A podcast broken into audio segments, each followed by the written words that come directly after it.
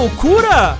Isso é o Vértice! Começando para a semana de 9 de agosto de 2021. Este que há 300 edições é o Vértice. Olha aí. Aê! Ah, não, de novo Só o Eu quero agora. agora. Eu não vou nem mostrar. Eu não vou mostrar. Eu quero que vocês notem o que era a purpurina caindo.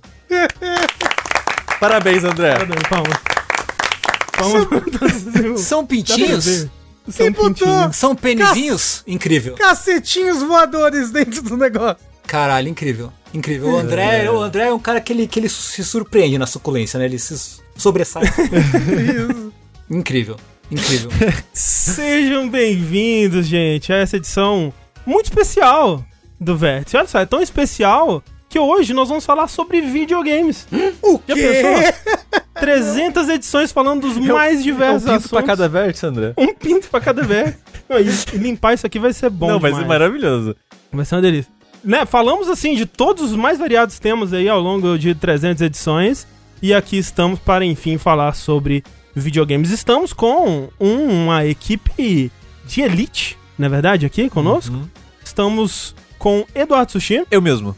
é especialista e inspetor de fundo de poço. Isso. Você chuta lá, ele já. Ou, mas se uma coisa. Se tem uma coisa que eu entendo, André, é fundo de poço. Nossa, aí. Então vamos lá, assim, isso, isso é uma coisa que a gente compartilha, né? Todos, Acho É. que todos aqui compartilhamos pelo menos alguns passeiozinhos assim no fundo do poço. E que coincidência, André, ter um especialista de fundo do poço, porque nós também temos Rafael Kina. O rolha de poço. Ah! Tá, tá- tá muito fácil essa, hein? Essa sushi levantou assim, perfeito, perfeito, assim. Que presente é esse pro Rafa cortar? Não, mas não é essa a especialidade de Rafael Kina. O Rafael Kina, ele é inspirado aí pela tradição milenar espartana de empurrar os visitantes da casa dele no buraco. Exato. No caso, o meu buraco. É, você vai na casa do Rafa, você vai conhecer o Rafa, conhece o buraco. O meu buraco. É verdade. É foda, né? O Rafa. a gente- Não, Rafa, eu só quero. Só quero ficar sentado na sala. Não, não, não, vem ver o meu buraco. Vem ver meu Por buraco. favor. Vocês não têm noção do que tem dentro desse buraco, gente. Menina, não, nem te conto. Não. Nem te conto do meu buraco. É. Mas, falando em buraco, temos aqui ele, que é mais do que um buraco. É uma draga. É um buraco negro. Eu sou a própria era dos buracos negros. Tem Gumaru, Eu, que na verdade é um grande estrategista dos videogames. eu sou. E ele aplica a estratégia de termópilas em todos os videogames. Até os que não tem é, termópilas. Qual, qual é, qual é a estratégia de termópila, Saf? É o A seguinte, de- de você, afunilar. É, você afunila os bichos. Por exemplo, Dark Souls tem um monte de inimigo numa sala, você fica perto da porta, pra eles terem que tudo passar É pela justo, porta é pra você bater. Excelente, excelente. Entendeu? Gosto muito. É, pô, tá aí, né? Jogo de stealth é assim também. Você fica no cantinho, espera os bichos virem, Uhum. põe no E cantinho. metralha todo mundo, né? Trrr, segura a metralhadora assim Exatamente. e todo mundo vem, é verdade. É que, é que é assim que é no 300, né? Aquela hora que o Leonidas saca um AR. Sacar que, é, que, o R15 aparece um carro de gangster com um lowrider, ele tira o cara de dentro assim e, e entra. tá? Fazia rampa com escudo, né? Isso, isso, isso. Não, acho que esse é o Espartalhões, gente. Então, mas pra finalizar, para finalizar realmente essa, essa, essa bancada de guerreiros, né? Todo mundo sem camisa, todo mundo musculoso e com óleo brilhando no corpo. Raul. Raul, Raul. Raul, Temos aqui André Campos, Sou eu. que é especialista em o quê? Breakdance. Quando encontra forças inimigas, ele dá umas piruetas, plantando a bananeira, né? Roda, roda os pezinhos no ar, não sei o quê. Cartão de visita de jogabilidade é o breakdance. Inclusive, é um mecanismo de defesa, né, do, do André. Do- Isso, Assim, isso. mas ele tá andando, ele se machuca, imediatamente ele cai no chão rodando assim. É o Sonic. Qualquer situação que eu me sinta ameaçado, conhecer uma pessoa estranha, assim, uma pessoa nova, eu já deito no É, chão. que nem aquele história, ah, se você vê um urso, se finge de morto. E... O André, você vê um urso, começa a andar, dançar breakdance, entendeu? No mínimo, ele vai ficar intimidado. Tengu, vou te dizer, eu já fui uma criança muito arteira. Sei. Mas quando você sabe que a idade chegou, Uhum. eu tava vendo as Olimpíadas, né? E ver as Olimpíadas pra mim é uma série de Nossa, se pega no olho. Não Hum, é, não cuidado, é. menino. Não faz isso. Não faz. Não, cuidado. Não faz. Nossa, machucou. Essa barriga batendo nesse pedaço de pau gigante. deve doer Bateu. demais. Nossa, mas doeu. Não, a perna. Nossa, mas. Foi o joelho... Salto de vara? O cara bateu a barriga na vara? O que, que foi? Não, Ah, que, que- que quando tem. É alguma modalidade da ginástica olímpica que a pessoa fica em duas varas assim. Ela fica Ah, passando sim. de uma vara pra outra. Sim, e aí ela sim, bate sim, a sim. barriga com tudo e volta assim numa vara. É, faz Aquilo isso parece mesmo. que dói. Não, a, a- a- aquela ginástica do- dos saltos lá, quando cai, né? Quando a, a pessoa dá, dá as piruletas tudo e cai, você sente o impacto na perna, eu fico, nossa, mas vai, vai que Nossa, mas vai doer. É, tem gente que quando vai fazer levantamento de peso, quebra o braço, quebra a perna. Ah! Falando em, em quebrar as coisas, você viu quebrando regra, um moço tava tendo corrida, né? Uma maratona. Aí o moço pegou a água dele e passou com a mão estendida, derrubando todas as outras águas pra ninguém mais poder pegar. Teve isso, não Teve vi, não. isso na Olimpíada agora. Caralho. Pariu, Ai. hein? Usando as estratégias, né? que estão Usando a, termo, termo, como, é, como é que- como é que é o nome Rafa? Do termo... A termopilização da, Da. Olimpíadas. É. Isso. Exato. Exatamente. E olha só, antes da gente ir para o assunto principal, que prometo é videogame. Olha aí, Enfim, ó. Olha só. Primeiro, depois de 300 episódios, a gente resolveu Pela fazer um sobre vez. videogame. Pela primeira vez. Olha só, esse é um podcast tão especial que a gente tem patrocínio. Cadê o outro flojão, André? Não acredito. Não acredito. Joga o pinto Que por. coisa bonita. Joga o pinto Maravilhoso. Joga, joga o pinto fora. Olha só, nós temos um anunciante nesse episódio. Vejam vocês. Vamos tirar um minuto aqui então pra enaltecer, pra prestigiar Uhum. é, nosso anunciante da noite, que é a Escola Britânica de Artes Criativas e Tecnologias, a EBAC, Uhum. Uhum. né? Que, olha só, vejam vocês, eles nos pediram pra anunciar aqui que dias 10, 11 e 12 Então, de agosto, amanhã e os dois dias seguidos. também seguintes, conhecidos como a partir de amanhã, Terça, quarta e quinta. terça, quarta e quinta, vão estar rolando aí uns webinários, né? Uns seminários online. E, né, pode assistir da sua casa, do seu celular, onde quer que você esteja aí com acesso à internet. Gratuitos, isso é muito importante ressaltar. Sim. Que é o Tudo sobre Game Dev em três dias. Que, veja só, vai ter conteúdo aí, vai ter palestras, né, seminários, com conteúdo tanto para quem tá iniciando na área, né? Então vai ter conversas sobre é, como montar seu portfólio, por exemplo, né? Pra chegar ali com, com o pé na porta já causando uma, uma boa impressão. Até conteúdo que, assim, pelo menos pensando pra mim, parece uma das áreas mais cabeludas, assim, mais complicadas na hora que você tá pensando em, em lançar comercialmente um jogo, que é a parte do marketing, né? Como você criar, como você gerenciar uma campanha de marketing, como evitar alguns erros comuns aí de serem cometidos pra quem tá começando, pra quem não tem experiência, palestrados, né, administrados aí por pessoas que têm essa experiência, que passaram por lançamentos de jogos, que cometeram erros, cometeram acertos e vão estar lá pra contar essa história. Então pessoas como o João Bittencourt da Delta Arcade, o Felipe Dalmolin da Aquiris, né, que é a, a empresa lá do, do Horizon Chase, Sim. que inclusive o Corra entrevistou, né, no nosso falecido podcast é, Construindo Mundos aí. Então, olha só, da hora, hein, ó, de graça, Daoríssimo. três dias de seminário. Até porque a gente, né, quando, quando, quando vai fazer jogo, a gente foca tanto em fazer o jogo, às vezes que esquece de que se a gente não avisar que esse jogo existe Pois é. pro mundo, ninguém vai jogar ele, né, não? Então, É, marketing é uma coisa tão importante quanto você saber criar eu acho que jogo. pro desenvolvedor indie, né, principalmente, que tá muito focado ali na, em fazer a sua arte, né, Aham.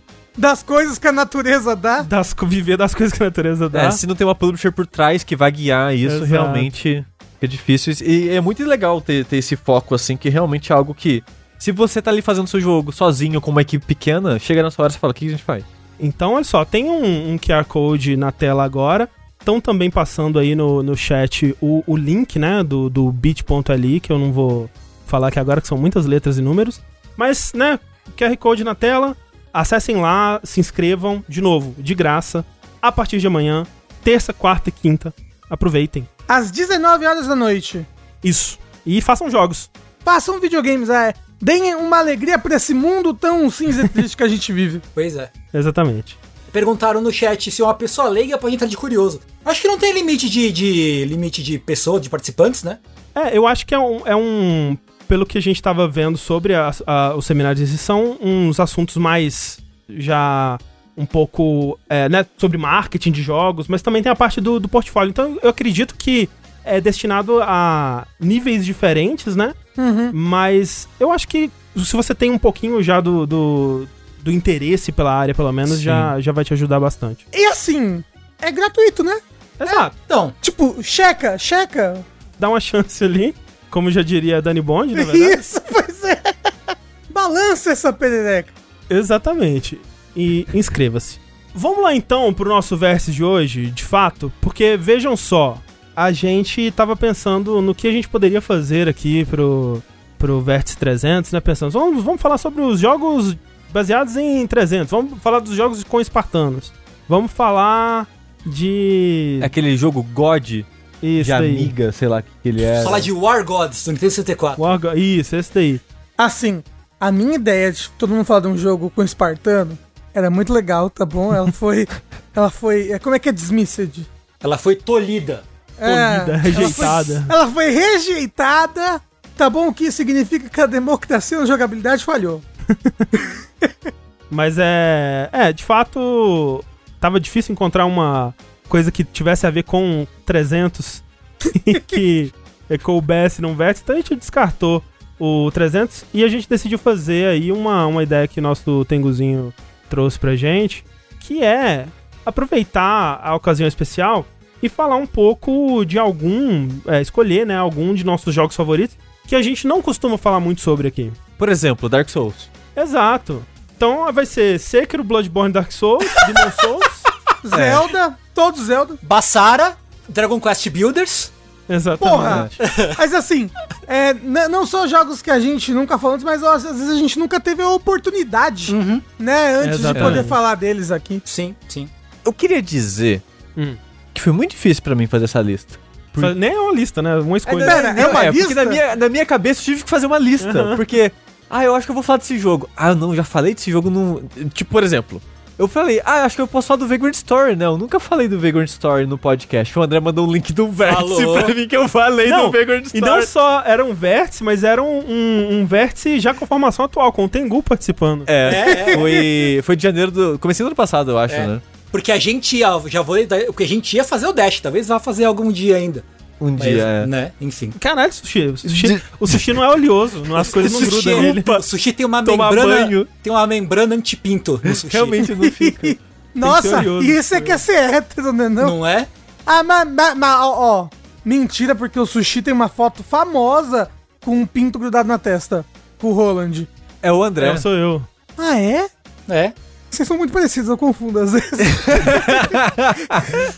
É, mas o, então, mas o que eu tava dizendo é, foi muito difícil pra mim fazer essa não lista, porque quando o André falou, ó, ó, escolha os seus jogos aí. Aí eu, tá, eu vou falar daquele jogo e daquele outro, o do outro. E não posso, porque todos os jogos que eu gosto eu já falei.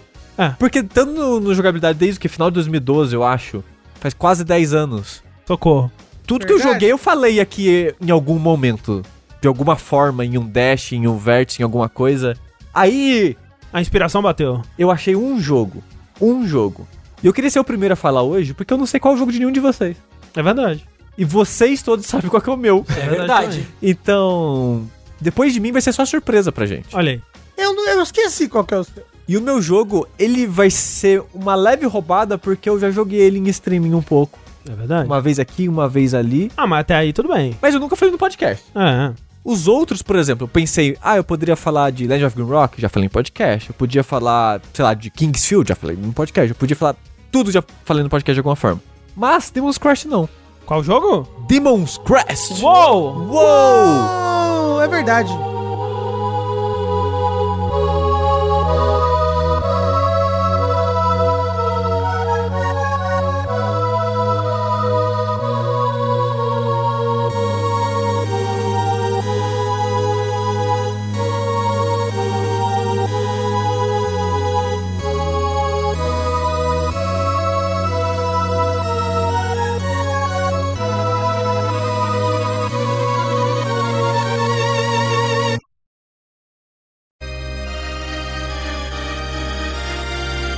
Esse aí é da, From, é da From Software também, esse aí? Como é que é? E esse é, é o prequel do Demon Souls.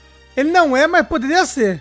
Assim, poderia, porque algumas características do Demon Crash que eu mais gosto são algumas características que eu gosto muito também no Demon Souls, como a ambientação.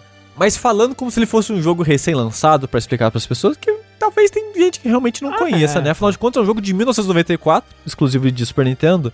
O Demon's Crash, ele é um spin-off, uma, faz parte de uma série de spin-offs, na verdade, do Ghost in Goblins. É Ghost in Goblins o original? Sempre Ghost and confundo. Go eu acho que é. O original é Ghost and Goblins, Aí depois é Ghost and Ghosts. Ghosts and Ghosts. Ghosts and Ghosts. Go, é. É. Ghosts and Ghosts? Isso. Isso.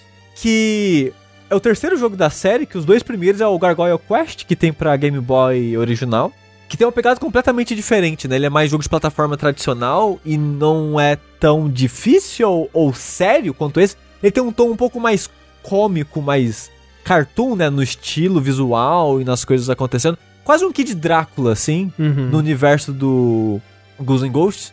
Só que você jogando com o Firebrand, que é um vilão clássico da série, desde o primeiro jogo presente aí, o Capetinha Vermelho, que é difícil de acertar, que ele fica es- esquivando de você, é um inferno na sua vida. Ele fica voando pra lá e pra cá. E ele nem é um. Tipo, pelo menos no, no jogo, não, não parece que ele é um personagem, um vilão, né? Ele é um tipo de inimigo, né? É, sim, só que nessa série que ele ganhou, ele meio que virou um personagem, né? Pelo menos tem um específico que agora virou um indivíduo de destaque é, nesse mundo. E é o mesmo em todos os jogos? Até onde eu sei, sim. Eu não joguei os dois é, Gargoyle Quest, mas até onde eu sei, é o mesmo Firebrand dos três. Tanto que o começo desse. Pra quem entende da lore desse mundo, se é que algum, tem alguma relevância, parece que tem uma conexão mesmo entre os jogos e o comecinho desse jogo. Uhum. Mas, o Demon's Crash, que é o terceiro jogo, saiu pra Super Nintendo, ele tem uma pegada meio Metroidvania, entre muitas aspas, assim. E ele é sério, né? Ele é bem sério, o visual. E, e- e essa é a primeira coisa que me chamou a atenção dele na época, assim, em locadora. Você vê aquela capa de um desenho meio realista do capeta, fazendo aquela posinha com as perninhas meio. parecendo um gato quando você segura ele pelos braços, junta as patinhas de trás e, e arqueia os braços. Tá o Firebrand na, nessa pose meio gato segurado, assim. Só que num, num tom meio realista, com os fogos no fundo. E eu, criança, eu achava isso, uau!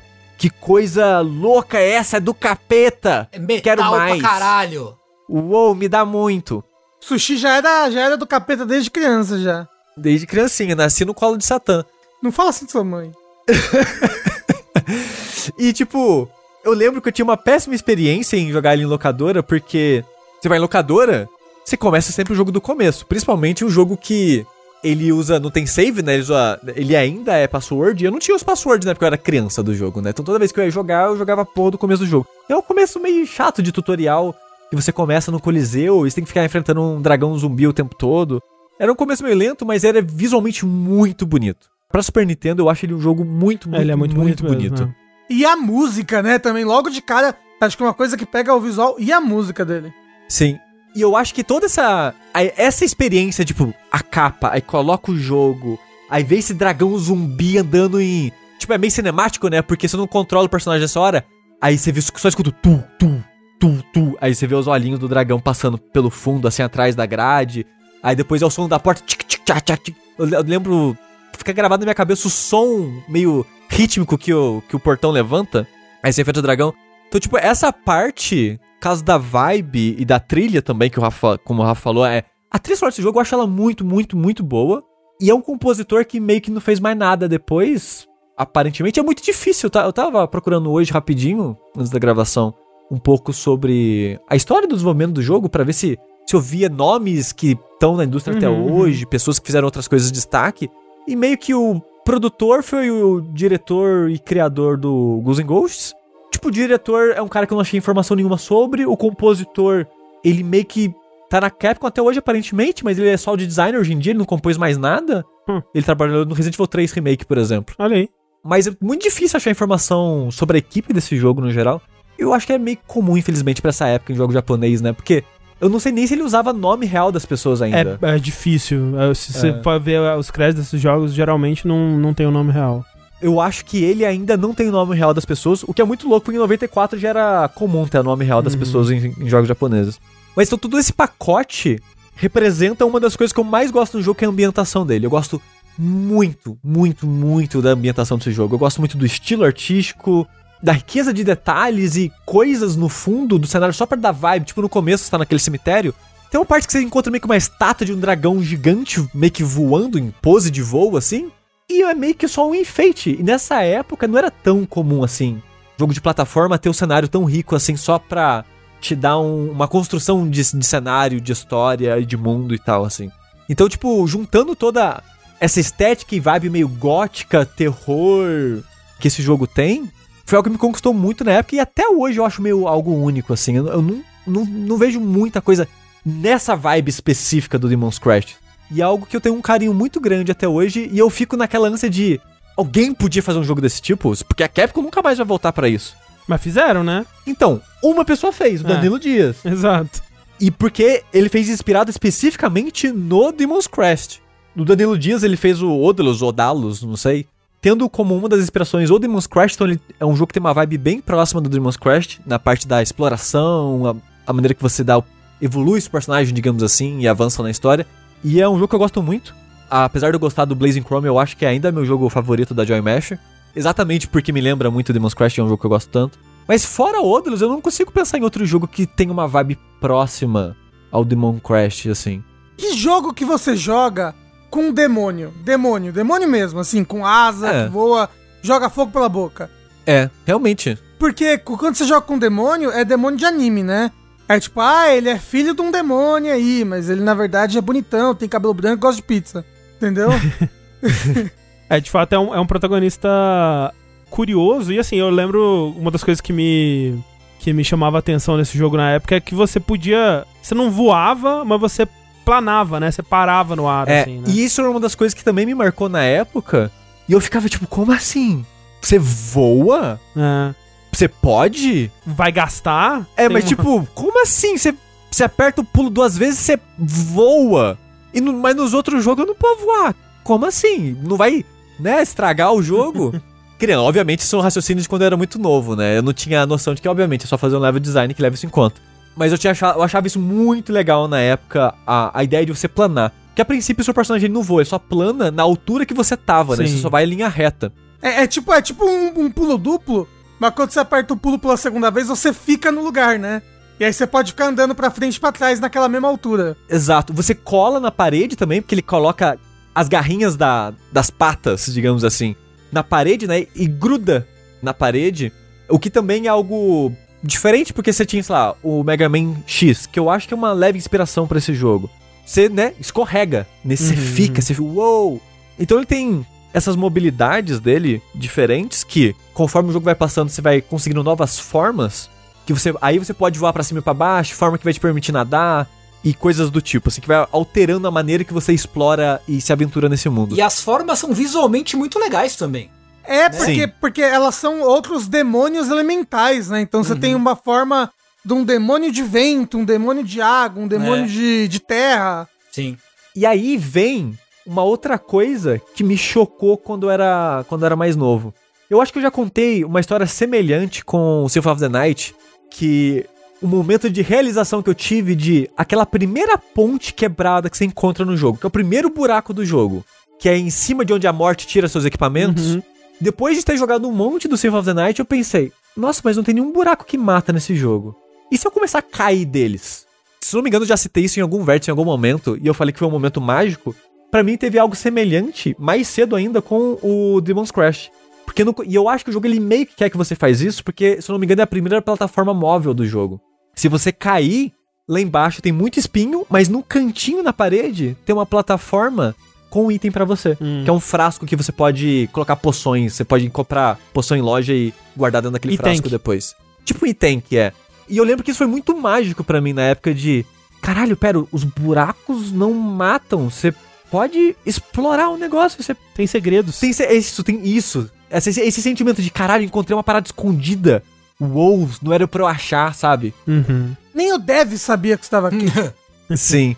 E eu acho que o Demon's Crash ele tem muito da maneira que os prêmios, as coisas que você ganha por explorar e a maneira que a exploração funciona, em boa parte é bem próximo de um, de um Mega Man X, né? Uhum. Porque no Mega Man X você acha é coisa que aumenta o máximo da sua vida. Você encontra, tipo, e-tanks. É, ele me lembra muito o Mega Man X mesmo, assim. Tipo, é, eu, eu vejo é, onde tá a, a comparação com o Metroidvania, Uhum. mas eu acho que ele. Ele bebe muito de Mega Man X pra mim. Sim. O negócio que é que, que lembra muito Metroidvania, André, é porque você tem que revisitar os, os, os, os levels É, então, é. É. com novas habilidades, porque aí você encontra outros levels novos, entendeu? É, então, ele é, ele é mais expandido do que o É. Mega Man X nesse sentido, mas Sim. o Mega Man X também faz isso, né? Você volta depois nas fases com. Uma leve diferença. Mas o X1 É, sim, exato. é, não é algo que a série fez sempre. Mas aí, aí, aí você encontra uma coisa alternativa, né? O Demon Crash, por exemplo, você jo- joga uma fase. Quando você joga pela primeira vez, você vê que a fase é cheia de água e tem lugares que você não consegue entrar porque você não consegue nadar, blá blá blá. Tem um momento no jogo que você vai ganhar um poder que pode entrar debaixo d'água. Aí você volta pra aquela fase e explorando aquela fase você encontra uma nova fase com Sim, um novo é. caminho e, e, e você tem que ficar fazendo esse jogo de reexplorar os locais com novos poderes pra encontrar novos caminhos. Sim. Por isso que eu acho que ele me lembra um pouco Castlevania, mas eu, no, no final das contas, eu tô mais com o André, é que ele é uma versão expandida do Mega Man X. É, da é uma ideia do evolução, Mega Man é, ele X, pega é. várias ideias que o Mega Man X só encostou assim, É. e até, Uhum. como o Sushi disse, acabou perdendo nas sequências, né? Que o X1 É. ele faz mais isso do que o- Os outros. os outros, e expande bastante nelas. É. Mas então, ele não chega a ser um, um Metroidvania, mas eu, eu acho que ele fica no meio termo ali. Mas ele tem umas coisas bem Mega Man que nem eu falei. As formas novas que você encontra, elas meio que têm uma função quase Metroidvania de te dar a possibilidade de explorar e visi- revisitar áreas antigas e elas liberarem é, áreas novas pelos caminhos diferentes que você vai encontrar. Mas elas também têm tiros diferentes que os chefes têm fraqueza desses tiros, igual o Mega Man X, Uhum. por exemplo, né? Então ele, ele fica nesse meio termo dos frasquinhos de vidro são tipo os e-tanks, né? Você tem uns pergaminhos que você equipa magia, que é quase meio que como se fosse o e-tank, mas só que em vez de pra você se curar, é uma habilidade é, ativa, né? Em vez de passiva. Uhum, uhum. E eu gosto muito de Mega Man X, eu gosto muito da estrutura, né? Como o Mega Man X funciona, eu gosto da, da- de como ele faz a exploração funcionar e tal. É, e sim, estavam perguntando no chat, ele saiu depois de Mega Man X. O Mega Man X é 93, Sim, eu é acho. 91, eu acho. É? 91, 92, é. O X1 é. E acho que é importante mencionar também que o Demon's Crash tem mapa mundi com Mode 7 e o caralho, né? É Que você verdade. voa, você não tem um menu de escolher fase, você voa pelo mundo e cai na fase ali, cai tipo como se fosse um- uma nave de Final Fantasy, sabe? Então, le- lembra Sim. muito um, um mapa mundi de- dessa época dos RPGs de Super Nintendo, né? É, uhum, Que é a- aquela mesma tecnologia de fazer uma espécie de cenário 3D assim. É o Mode Sim. 7, né? É. É. E aí você vai voando e você vai encontrando lo- locais pra pousar ali. E aí tem lugares secretos. Tem até uma, né, uma cidadezinha que é o primeiro lugar que normalmente você visita. É muito bacana. É muito mais legal É. do, do que só uma seleção de fases. Ainda mais porque você tem coisa escondida nesse mapa. Você encontra fases que não estão marcadas, porque você tem um botão e meio que dá um zoom out, né? Mostra como se fosse um mapa e fala fase 1, 2, 3, 4. Uhum. Que ele meio que sugere na ordem de dificuldade pra você fazer. E você encontra, tipo, minigames secretos, fases que estão mais ou menos escondidas e coisas do tipo. Que é, de novo, o jogo com mais foco em exploração do que um Mega Man teria, apesar Sim. de ter essa inspiração na estrutura do Mega Man. E assim, e esse jogo é da Capcom também, né? É, sim, sim, Inclusive, acho engraçado que a fonte de texto que ele usa é a fonte dos jogos do Mickey, né? O É. Magical Quest e Sim, tal. sim. Acho muito engraçado. Eu acho que não é à toa que talvez o Demon's Crash seja um, um dos grandes clássico cult do Super Nintendo, assim, né? Sim. É um jogo que todo mundo tem muita reverência por ele, apesar de pouca gente ter jogado. E não é à toa, assim, porque ele é realmente muito, muito revolucionário em vários aspectos, ainda mais em comparação com o que se fazia em jogo de plataforma naquela época, né? Do próprio Mega Man e tal. Sim. É o que o pessoal chama de. é, como é que é? Hidden Gem, né? É, sim, sim. É, e eu acho especialmente também por ser um jogo tardio do Super Nintendo, né? 94 já é aí quase PlayStation, né? PlayStation saiu em 94 no Japão, né? Sim, É, sim, sim. então.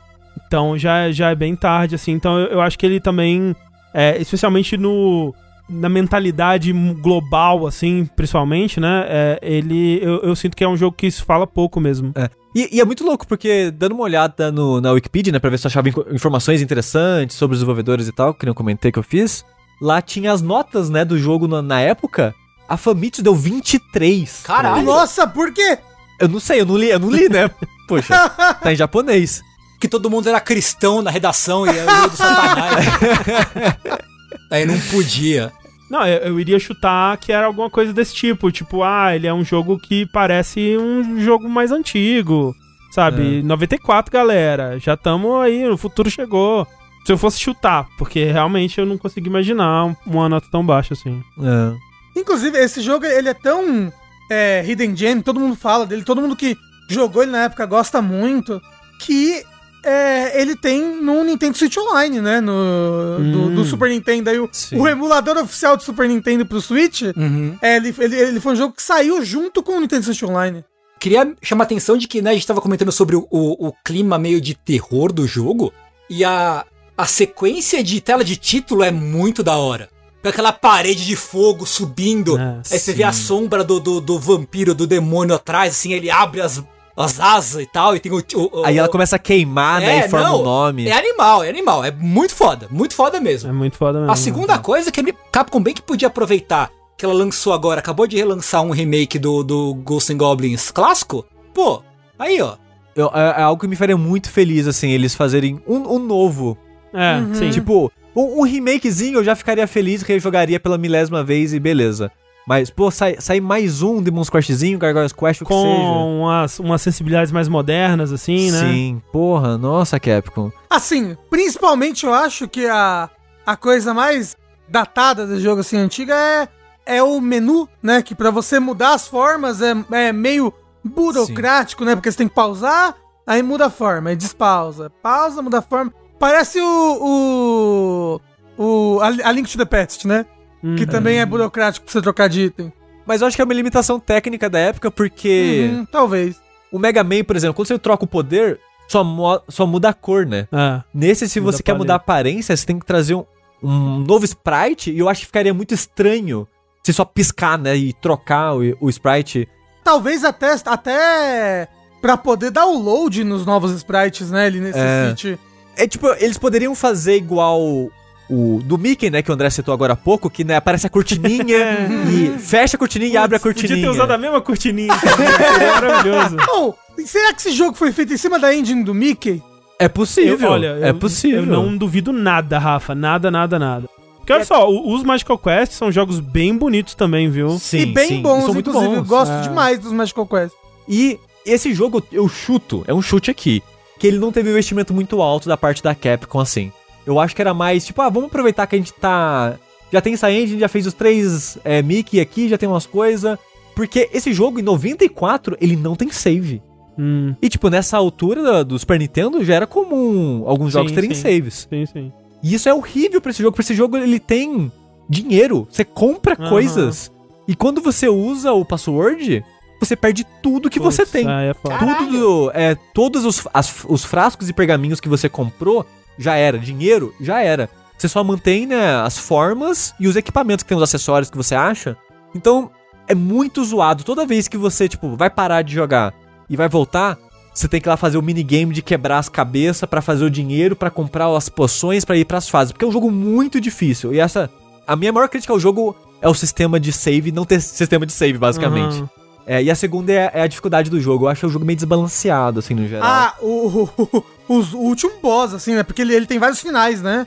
Sim. E tem acho uns 3, 4 finais. né? É, e aí, tipo, o último, último boss secreto final é difícil pra porra. É. Então, eu acho que ele tem umas coisas legais em chefe.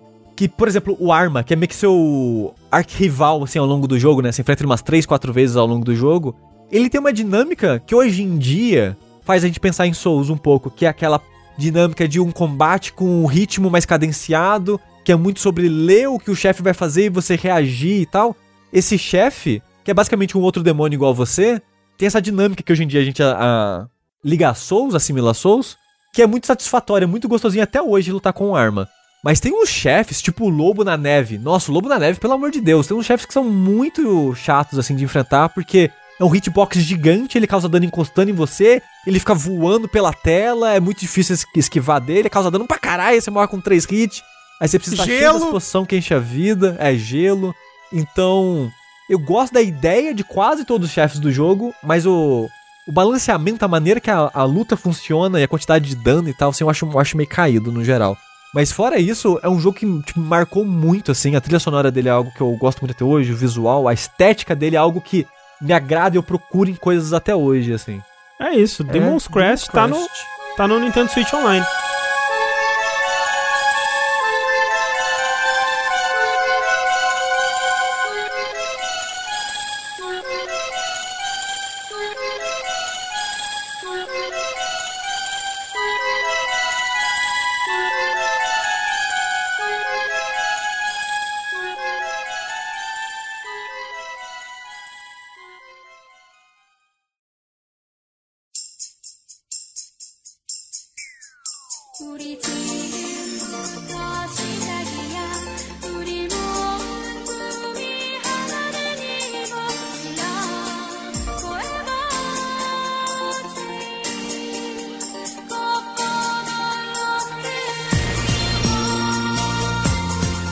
Pois é, a grande caçada com Vin Diesel, Sylvester Stallone e The Rock. Mentira, gente, mas você caça assim uma, uma baldida. A bandida, estou falando de Grand Chase. Uou. Que, pode- que poderia ser o jogo do Rafa do Exato. 300. É. Mas é o do Não, não, 300. e é. né? É, mas é? É. Oh, É, é, esse é o 300. Cara, qual que é o outro jogo então? O outro jogo é um jogo que eu gostei pra caralho, só que não é. um- Não sei. Eu tava jogando antes da gente ter essa ideia, entendeu? Tava jogando ele pro vértice antes. Mas é o seguinte: Grand Chase. Ah, ah, é, é história ou outro desenho, André? Pum! Pá! Ah, imagina que tem É várias pau, pirocas a voando. desse é é. pau. Queria compartilhar que tá.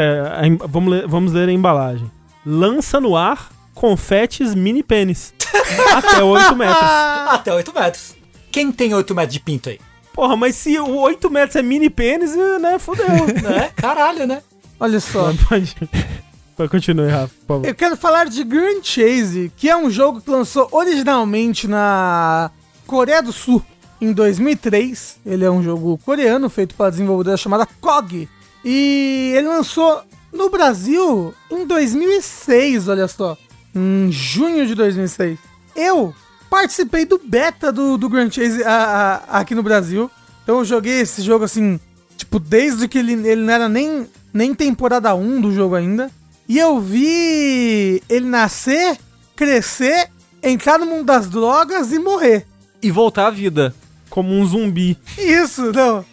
E agora voltar à vida como um zumbi apodrecido. É, é, o que, qual que é a proposta de, de Grand Chase? É uma coisa muito assim.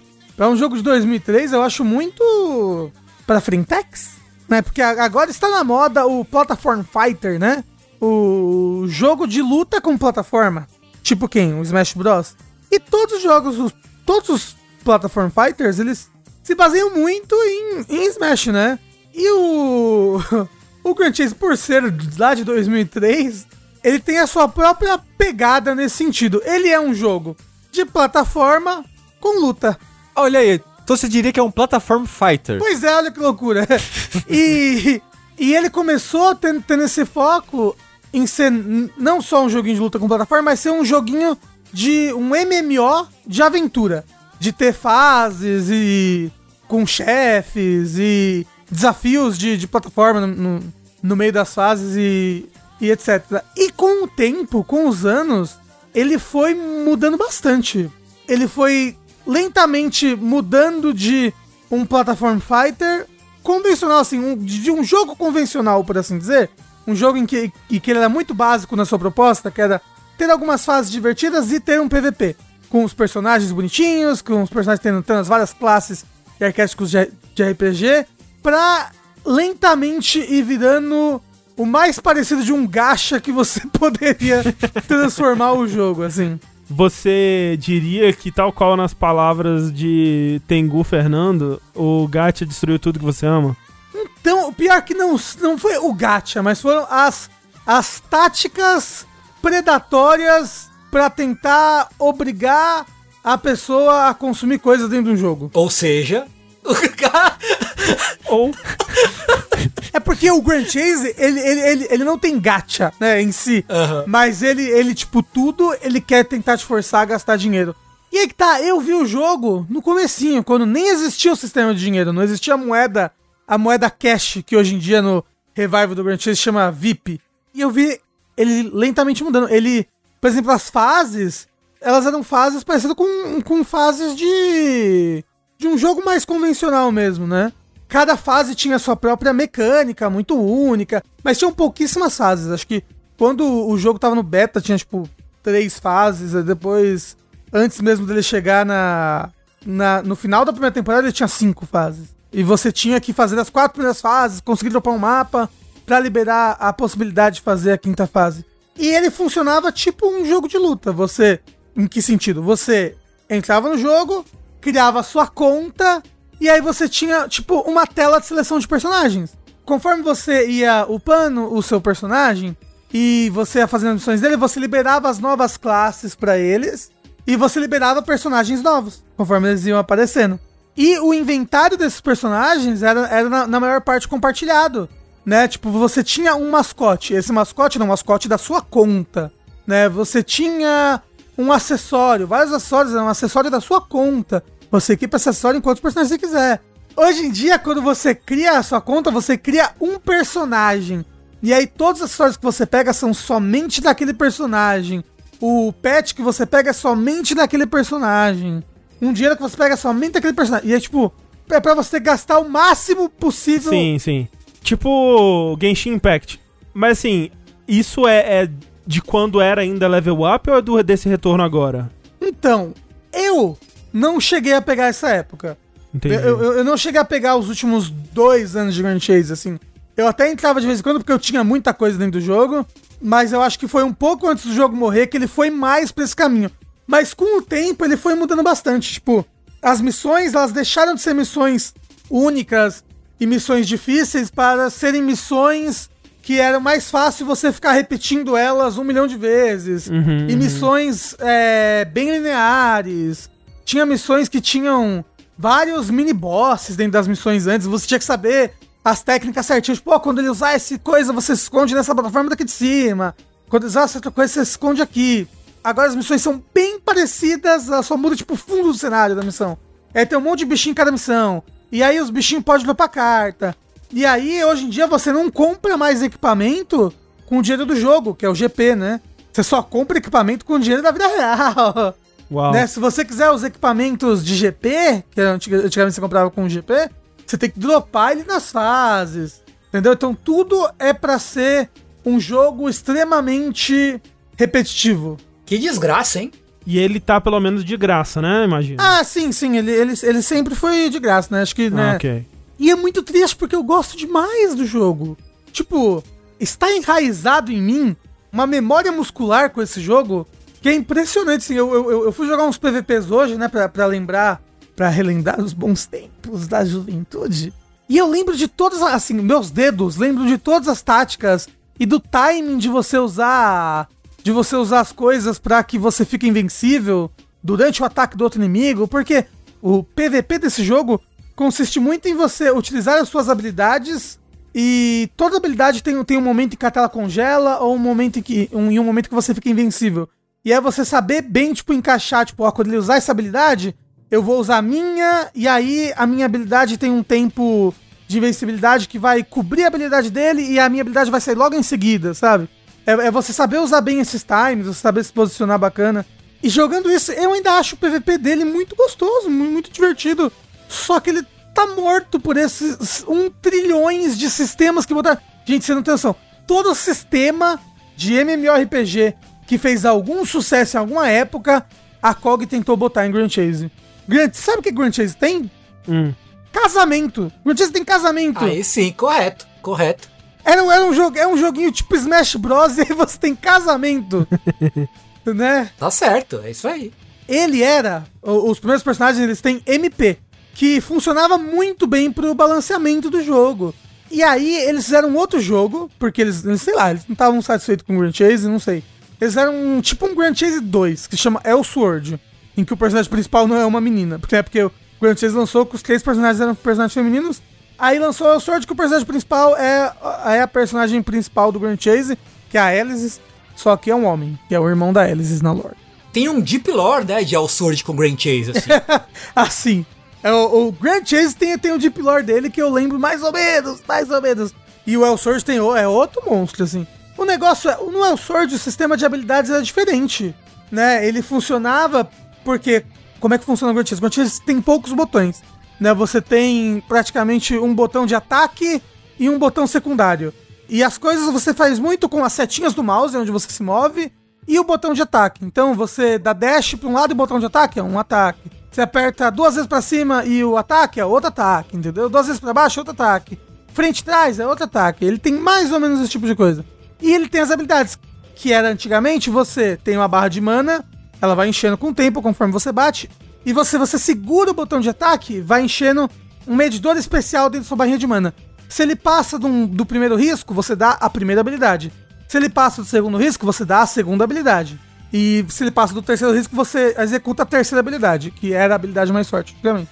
Isso, dá, isso dava um equilíbrio para as habilidades, um balanceamento, que tipo, você quer usar uma habilidade muito forte, você tem que ficar segurando o ataque por um tempo. E se alguém te atingir enquanto isso, você toma um counter, você perde todo o MP que estava carregado até aquele momento.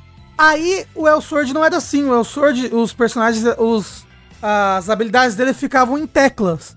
Né? Então, uma habilidade ficava no A, outra no S, algo mais MMORPG, sabe? Uhum. Aí eles falaram, e se a gente botasse isso no, no, no Grand Chase? E aí, a partir de um certo momento, todos os personagens lançados, eles eram de AP, eles não tinham mais MP. Eles eram de você botar a habilidade em botão. Mas eles rebalancearam os antigos? Ou deixaram os antigos como tá e só os novos entraram nesse sistema novo? Então, por muito tempo, eles não rebalancearam os antigos. Os antigos usavam MP e os novos usavam AP. E os novos, ele- eles vieram com um sistema de skill tree, os personagens de AP, quando eles chegaram.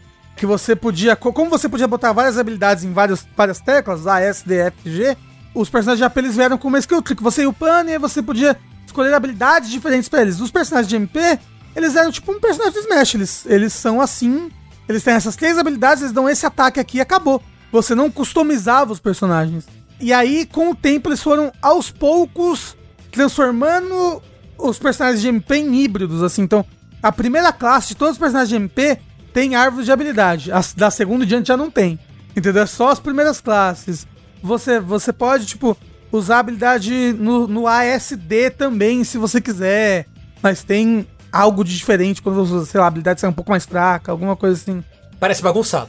Então, Não, assim, parece. Não parece um bom jogo. Não, É, o Rafa não. parece que descreveu cinco jogos enquanto ele fala de Grand Chase. E aí que tá. Ele era um bom jogo. Ele era um. Mulher, ele era um jogo muito bom. Eu tenho.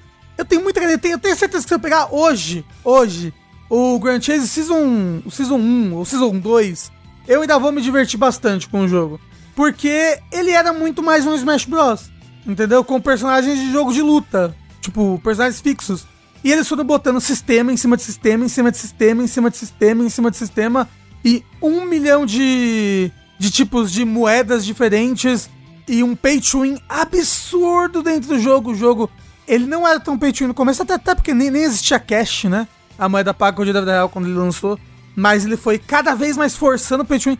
E hoje em dia, que ele relançou agora, ele tem um sistema de contas. Que é tipo, olha, durante essa semana aqui, porra, não tem Gu. Tem gacha assim, que é a conta. Porque durante essa semana você vai poder abrir esses gachas especiais. Ah, e pronto. vai ter E vai ter esse set aqui super especial com esse mascote super bonito especial durante essa semana aqui, hein? Antigamente, se você comprasse, vamos por, ela leva, leva, leva 20 pacotes de 10, 20, 30 e 50 reais. Se você comprar 50 reais em, em gacha, você conseguia sempre o set, assim, tipo, era muito difícil você não conseguir.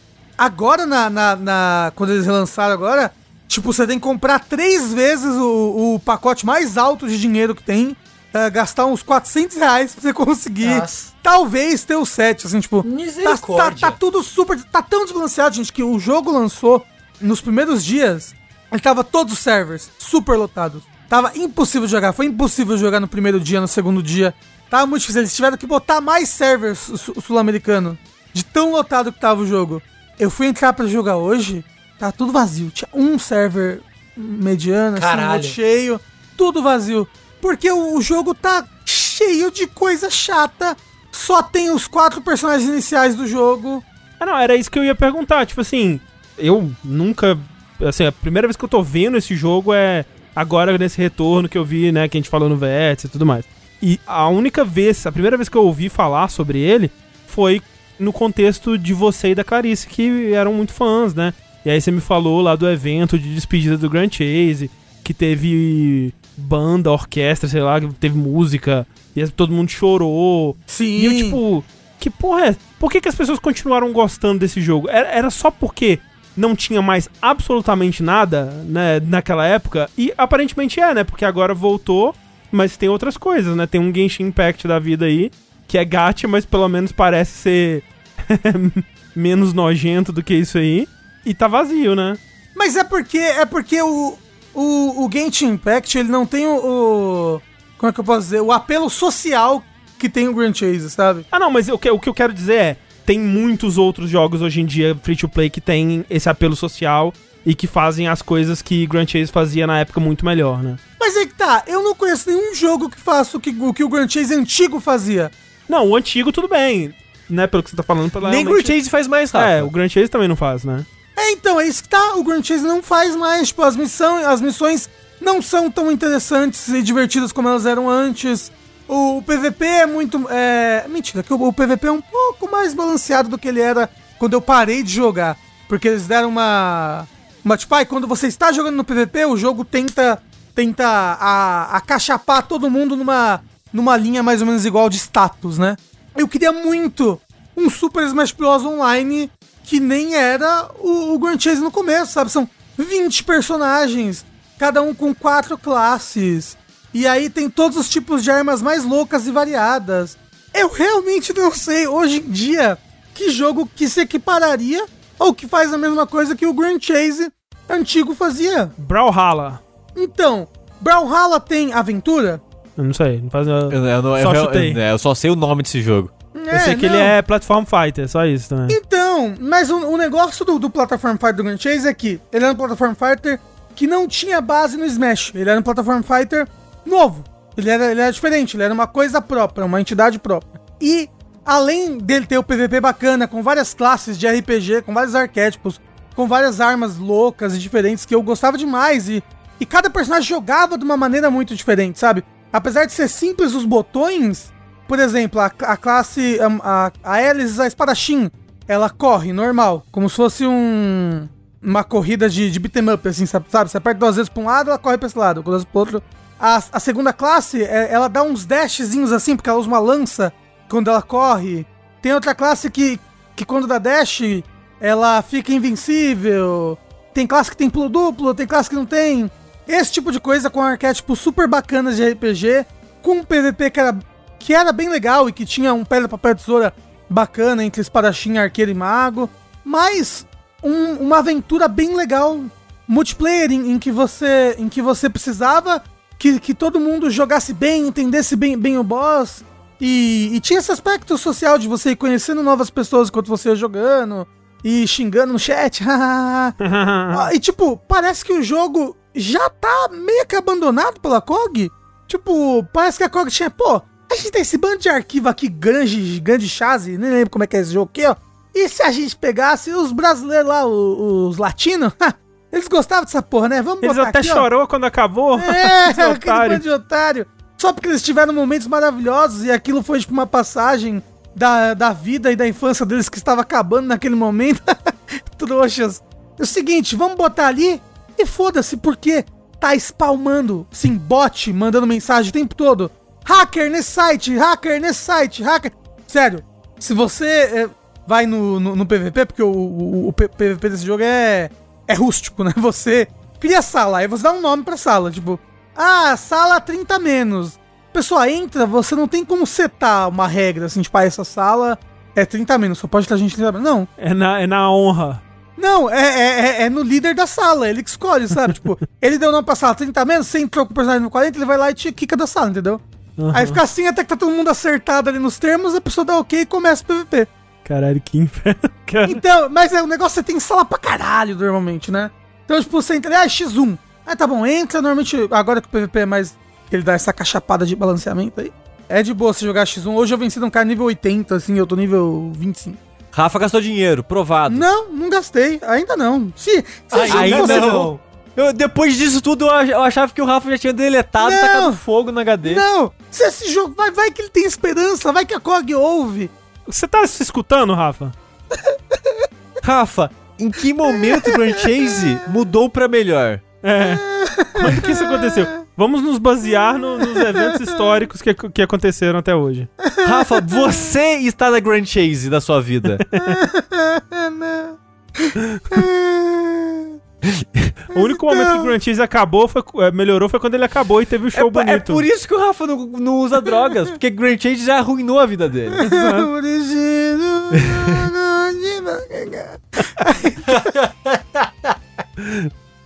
Acho que é isso, né?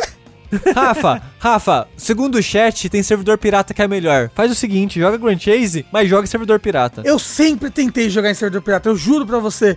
E eu nunca consigo fazer funcionar no meu PC. Ó, alguém do nosso servidor do Discord vai encontrar um servidor do Discord que, ó, vai encontrar um Grand Chase Pirata que é a temporada 1 que o Rafa gostava. Porra, e sim. vai passar o link pro Rafa pra ele poder jogar e reviver os sonhos da infância dele. E relembrar que, na verdade, nunca foi, na verdade, bom e, e era só uma memória afetiva. Você sabe por quê? Eu eu sei que é bom, porque jogando agora eu consigo ver, eu consigo sentir quando eu tô jogando. Entendi. Tem, entendi. tipo, pedaços da- de, de uma missão, por exemplo, tem um boss, numa missão que ele era um boss antigo, que eles botaram numa missão qualquer lá. E ele continua com o mesmo moveset. E ele é divertido. Tipo, jogando contra ele, tava, caralho, ele é um boss divertido. Ele tem especiais ameaçadores que você tem que saber aonde se esconder. Tipo, ele fala, danger! Aí ele avisa, tipo, oh, ah, vai, vai cair um meteoro aqui. Pô, tem que me esconder na esquerda, tem que me esconder na direita. Então, tipo, ele tem, ele, ele, ele pegou essas coisas que tava, tipo, pô, essa primeira fase é muito boa. E ele pegou essas coisas muito boas e espalhou em várias missõezinhas, uma coisinha boa, pequena em cada lugar, entendeu? Então eu consigo perceber que ele era um jogo muito bom ainda por causa desse brilho nos olhos do cadáver, entendeu? O brilho dos olhos do cadáver. O cadáver, ele continuou crescendo o cabelo. E o Sim. Rafa tá se apegando aos fiozinhos. É isso, Grand Chase. Grand Chase, um dos meus jogos favoritos.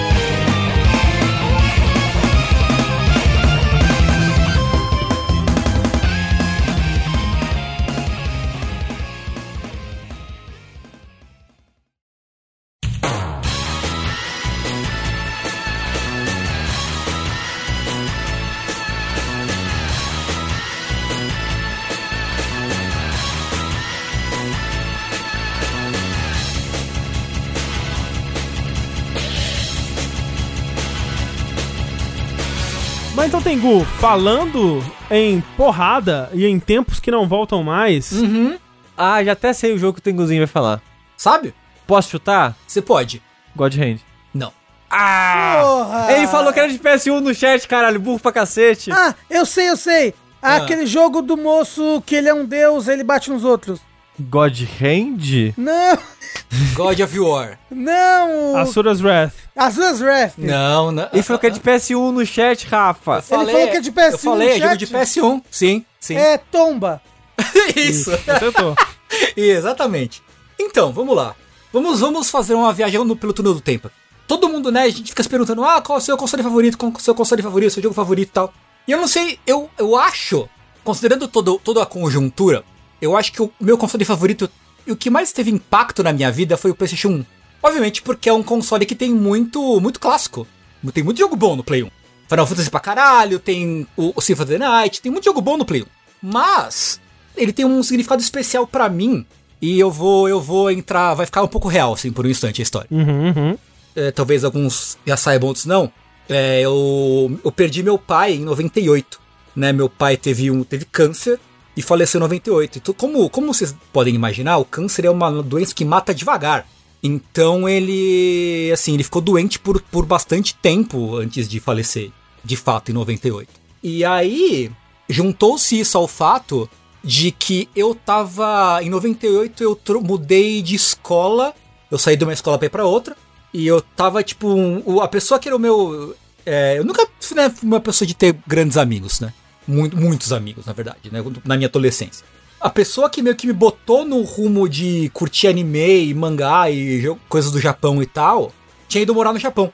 Então eu tava assim, eu tava num período da minha vida que o, o meu pai tava doente, morrendo, literalmente, e que eu não tinha amigos, mas que eu tava começando uma transição pra minha fase 2.0 da vida, assim.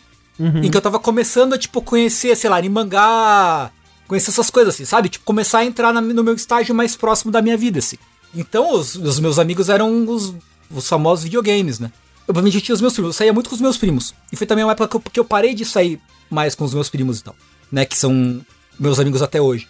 Até um dos meus primos joga FIFA comigo e tal. E aí eu conheci, através de Pocket Fighter, o Pocket Fighter de Play 1, vem com uma demo e um jogo muito singelo que chama Rival Schools. Olha aí. Como que eu não chutei isso de primeira, eu não sei.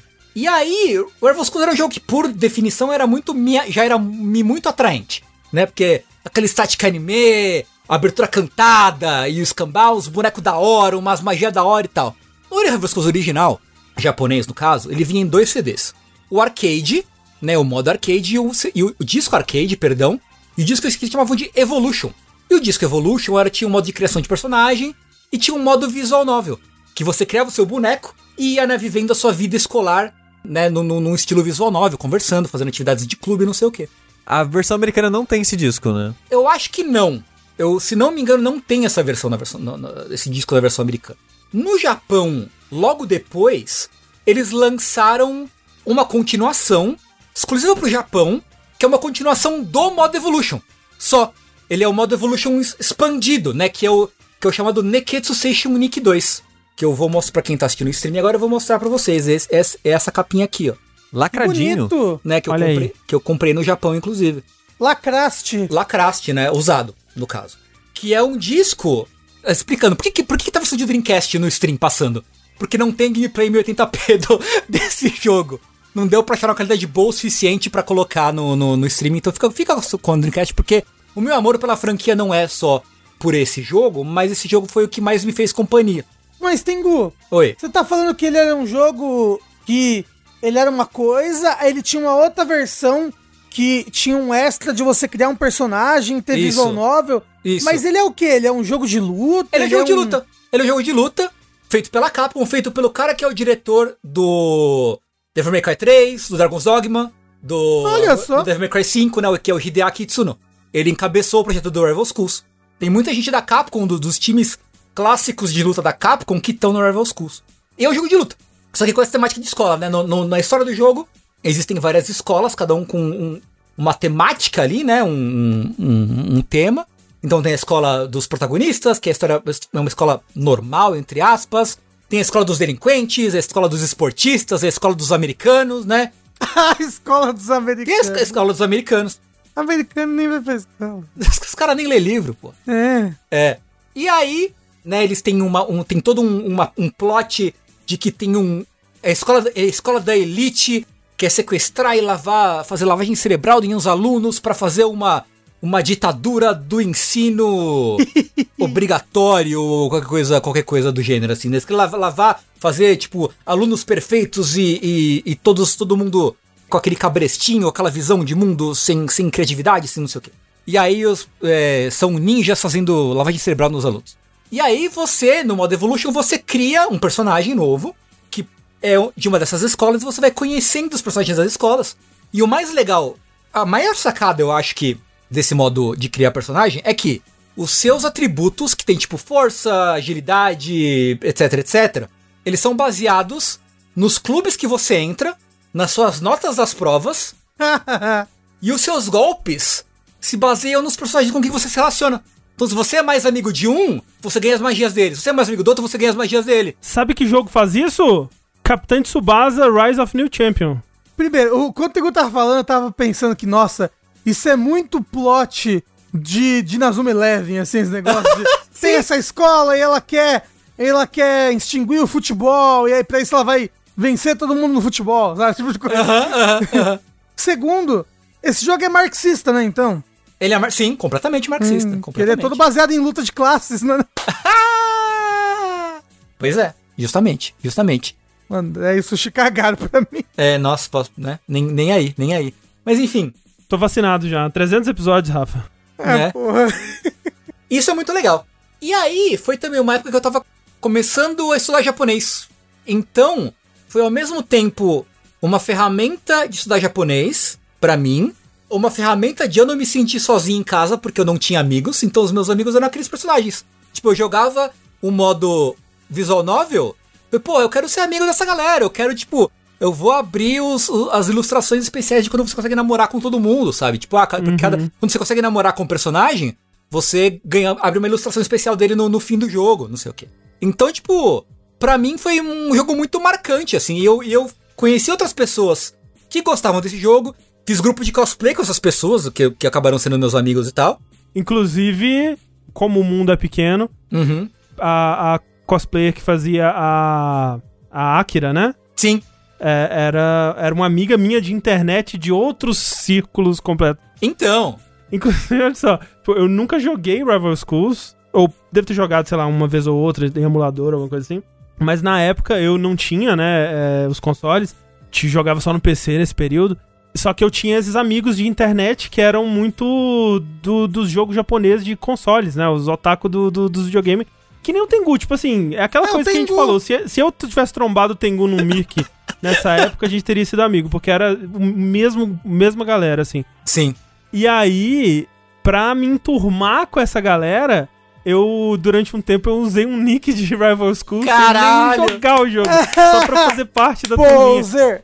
Poser. Que era um cara. O, o personagem era um cara que jogava beisebol, Sawamura, alguma coisa. O Shoma. Shoma. Shoma. Shoma Sawamura. É, É o esse Shoma. daí. que inferno, cara. Inclusive, um amigo meu fez cosplay de Shoma. Ele fez o taco de beisebol gigantesco, assim e tal. Ficou legal pra caralho, inclusive. Só que ele gostava, no caso. No caso, ele era, não era poser, que nem eu. É, não era pose. Cara, a gente fez o grupo, então tinha, tinha essa menina que era a Kira, que, que era amiga do, do André. Tinha eu, que tava de Batsu, que é o, o boneco da- do, do uniforme azul e tal. Tinha outro amigo que tava de Kiosk. Tinha uma menina do tênis, que era Momo. Tinha um, um- um- a irmã do cara que tava de Shoma, tava de Irã, que é a menina do clube de, de, de jornalismo e tal. Tinha um amigo nosso que ele foi pra, pro evento de sunga. Ele foi de sunga e toca, porque tem um boneco do, do Euroscus que ele é do clube de natação. Ah, Então ele foi de, de, de nadador, assim, ele foi pelado, ele se depilou e foi de sunga no evento de anime, tá ligado? Caralho. olho. Esse personagem ele nadava no ar, assim, algum ataque Sim, dele? sim, Como você sabia? sim, lógico que sim. É óbvio que sim. É, o, o, o- jogo ele era em 3D, assim você andava pelo cenário? Não, não, ele é 3, eu- gráfico 3D, mas jogabilidade 2D. Ah, ele tem uma outra mecânica de, esquivar pro, pra fundo, pro, pra frente ou pro fundo, mas a princípio é um jogo que, é, que a mecânica dele é toda 2D. Uhum. É, e, e é um jogo de luta muito divertido. Né? Ele, é- ele é muito único, assim, ele tem especial de dupla, que é bem legal. Ele é um jogo que, que não tem outros jogos que fazem o que ele fazia, né, na época. Ele é um jogo de luta bem único e ainda é bem divertido. Tem, dá pra fazer várias coisas divertidas com ele. E era muito louco porque o, o do Dreamcast, que é o Project Justice, ele tem umas coisas tipo o modo história dele. Se você perder e na fase tal, a história continua. Então, pra você fazer o final verdadeiro, tem que perder a- uma luta, porque aí o protagonista ele vai ficar puto, vai fugir. e aí depois ele volta sem camisa e muito, muito bolado, tá ligado? Eba. Qual que é a sua versão favorita? Então é essa, é o, é o Nikki 2, que é o segundo jogo do Play 1, né, que eu tenho o modo expandido. Porque no Dreamcast, Ah. no Dreamcast eles tiraram esse modo visual novel. Eles transformaram o modo criação de boneco, transformaram em um jogo de tabuleiro, que é muito mais sem graça. Ele é mais acessível? É, porque, né, não é um visual novel, afinal de contas. E provavelmente tinha menos coisa pra traduzir, né? É, claro, sem dúvida alguma, né?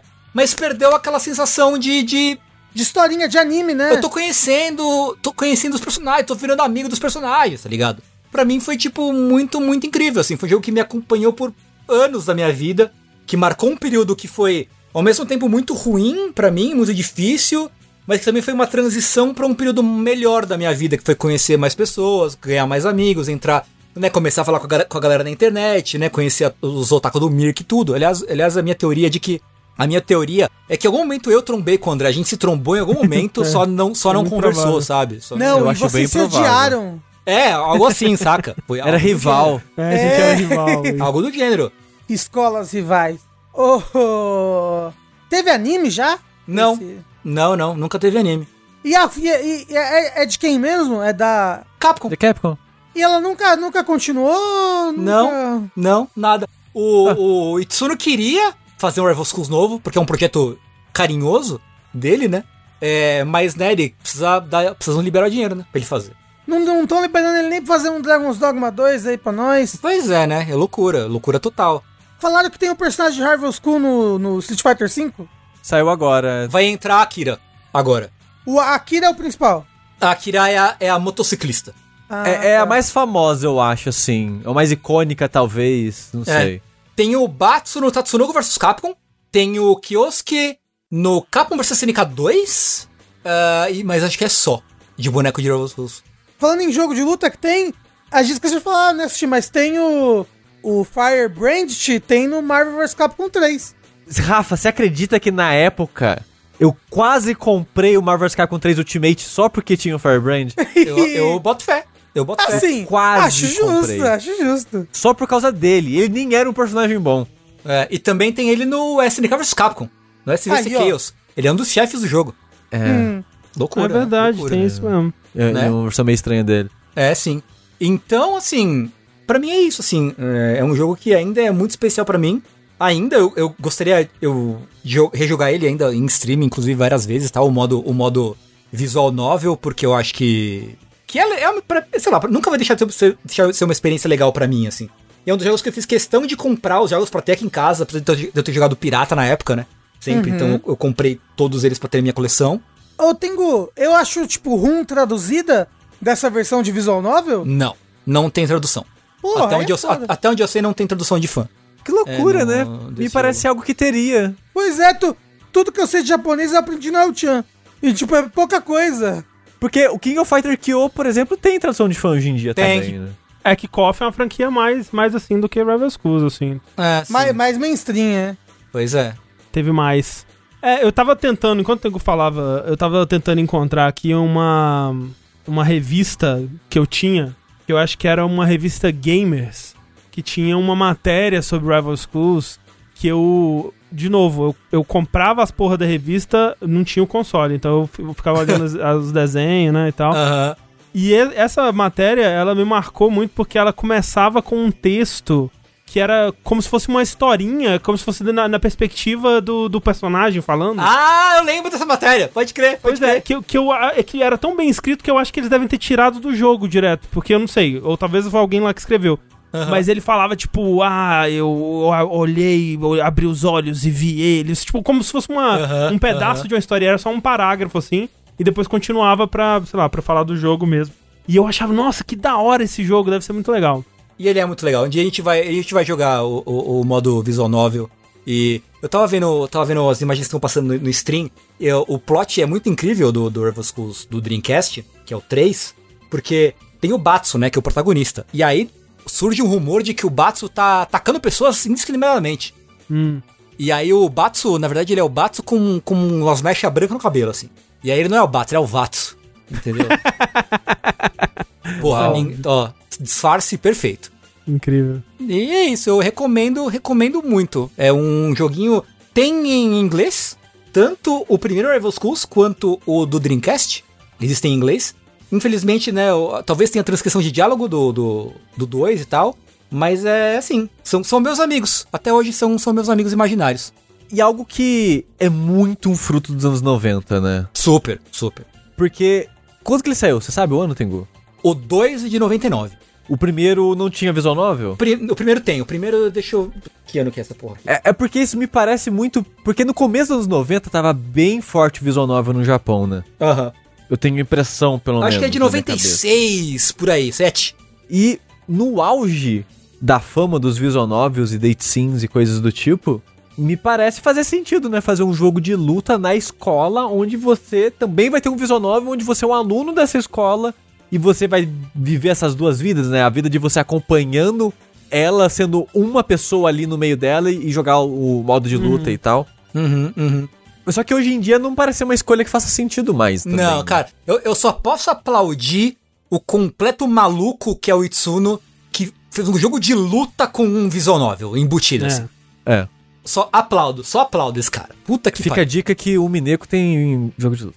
É verdade, é verdade. Nossa, o Sushi tá viciado em Mineco, mas viciado do, do mal. Quatro horas da minha vida todo dia é isso daí. E não acaba, né? Não acaba, faz mais de ano que eu tô lendo. Cheguei no último episódio. Aí sim. Boa! Aí sim. Da primeira parte. Não, não, é que são oito partes a história, tô na última parte, é só umas 20 horas. Ah, tá quase. É bom, pra quem Mas tá acabando. já viu 100 horas, quer dizer, 500 horas. Ó, o Elias K87 mandou a página da Gamers. Ah, meu Deus, sério? Cadê? mandou Peraí. aqui. Eu vou. eu- ele mandou em, por whisper do. do Ah, por Whisper. Lê, lê pra é, nós aí. Eu vou ler aqui a, a introdução Vamos aqui. lá. O jogo tirou nota 4.4 na Gamers, inclusive. De 5 ou de 10? De 5. Ah, bom. Ó, gráfico 3.1. Aham. 3.1. É. O que, que foi o ponto 1, um, né? O que que é. Não, ponto 1, um, vai. Três não é. É, Mas mas quatro. 3.2 também não é. Ó, mas o som é 3.2. Ah, aí sim. A jogabilidade é 4.7. Porra! A originalidade é 4.8. Ó, é realmente, né? Como a gente tava falando. Sim. Né? Pra um jogo de porrada na escola. Né? E a diversão é 4.7. Olha aí. Quem, quem tirou esse 0.3 aí? Que, que, que foi o 0.3 que não é- tem? Não me diverti esse 0.3, não. É. Teve um momento que eu apanhei, fiquei triste. Ó, os prós. Evolution diz que não precisa dizer mais nada. Ainda precisa. Durante as historinhas, foram adicionados diálogos falados, como em Pocket Fighter. E os con- os contras. O game perdeu muito em relação ao arcade na parte gráfica. Efeitos de transparência, etc. Mas segura bem a onda. Segura bem a onda. é muito o linguajar de revista mesmo, né? Ó, é, vamos lá. Primeiro parágrafo da, da, da, da matéria Review de Rival Schools na, na Gamers. 12 de maio.